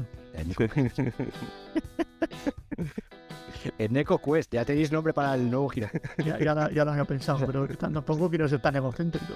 Mira, no, le quitáis la E, veis Neko Quest de gatos. Y con con más Pues no, todo eso, si somos Exploding Kittens, pues, pues lo mismo, pero No, pero eso- ok, Mario Quest. Y con todas las figuras son gatitos y tal. Oye, pues igual, igual tienes ahí. Igual, pero un Giro Quest con gatos, ya, ya, ¿para qué quieres más? Bueno, habrá, habrá que desarrollarlo antes de que salga el podcast este porque nos van a robar la idea, seguro. Lo podemos poner hasta agosto, o septiembre. A mí, con que me deis la exclusiva de la entrevista, yo. yo, yo que- Y un ejemplar para reseñar y esas cosas. no, no, no, no, ya lo pago. O sea, eso no me importa pagarlo. Todo- No, pero, pero, pero para tenerlo antes que el resto, digo. Vale, eso ya, el, el unboxing y tal, eso ya os lo pago, y pero ya hago el unboxing. Sí, sí, perfecto. Hostia, hostia, de gatos y. uh, Gatos, y claro, de gatos. Y, y to- todo, iba a decir gatos, pero no, todos gatos. Diferentes razas. Sí, sí, sí, todo gato. Bueno, los, ma- los manos obviamente, no serán gatos. Los humanos tienen que ser que si perros, que si halcones, que si. Yo ahí os lo dejo. Además, ahora que se ha puesto de moda los furros en el. Bueno, que se ha puesto, no, que sigue de moda los furros. A decir, ¿se han puesto ahora? Yo, es que ya tiene la gente con eso, el tema de los furros. Para, para, para D&D, nosotros no- en vieja escuela sacamos el, de, el catálogo de razas singulares, Mm. para la vieja escuela para el juego, que también tenías parecido otras razas, aparte de las normales de enano, humano y tal, que, que tenemos nosotros. Pero tenías que si hombre hipopótamo, hombre elefante, hombre, tenemos, Claro, es que tenemos un montón de ellas. Yo estuve llevando una druida hipopot- hipótida sí. y, y es que muchas veces me tenía que parar y decir, es que, que llevo una hipopótamo. Yo no sé si lo- se me hacía rarísimo. Se me hacía muy raro. Al final la, la jugaba como si fuese una catete de ópera que iba por ahí haciendo el druida. Pero se me olvidaba que es, que es una hipótida, o sea, no es. No sé, es algo muy raro. Y os- Vale, hostia, llevamos ya a un cuarto de hora despedidos y haciendo tonto. Eh, recordad, Eco, ¿qué es? Eh, y Eco Quest. Eco Quest como, como recomendación para Kickstarter dentro de unos meses. Yo, yo, yo voy a ir comprando el dominio ya. Sí, no, no, yo, yo iría ya ce- cerrando tratos porque que la línea es muy buena. ¿eh? Accesible, sí, sí. Vale, perfecto. eh, yo me despido. Yo no tengo nada más que aportar, aparte de alargar el tema de despedidas como siempre. Y dejaré que vosotros cerréis el programa. que Así lo haremos rápido. Vale, pues yo por mi parte, muchas gracias por haberme invitado a venir aquí. Eh, a todos los que estéis escuchando, ya sabéis que tengo el Patreon, que si queréis que sigamos sacando cosas chulas y cada vez más chulas, pues que os, os apuntéis o al menos que hagáis ruido y lo contéis a la gente que existe. Sería maravilloso, así algún día podré comprarme un yate y cosas de esas que hace la gente que es del rol. Ot- otro yate. Otro, otro. Es que el, ya se me ha quedado pequeño. Se ha gastado gasolina y lo has tirado, ¿no? Sí, a ver, ¿dónde usáis ya? No, pues ya está.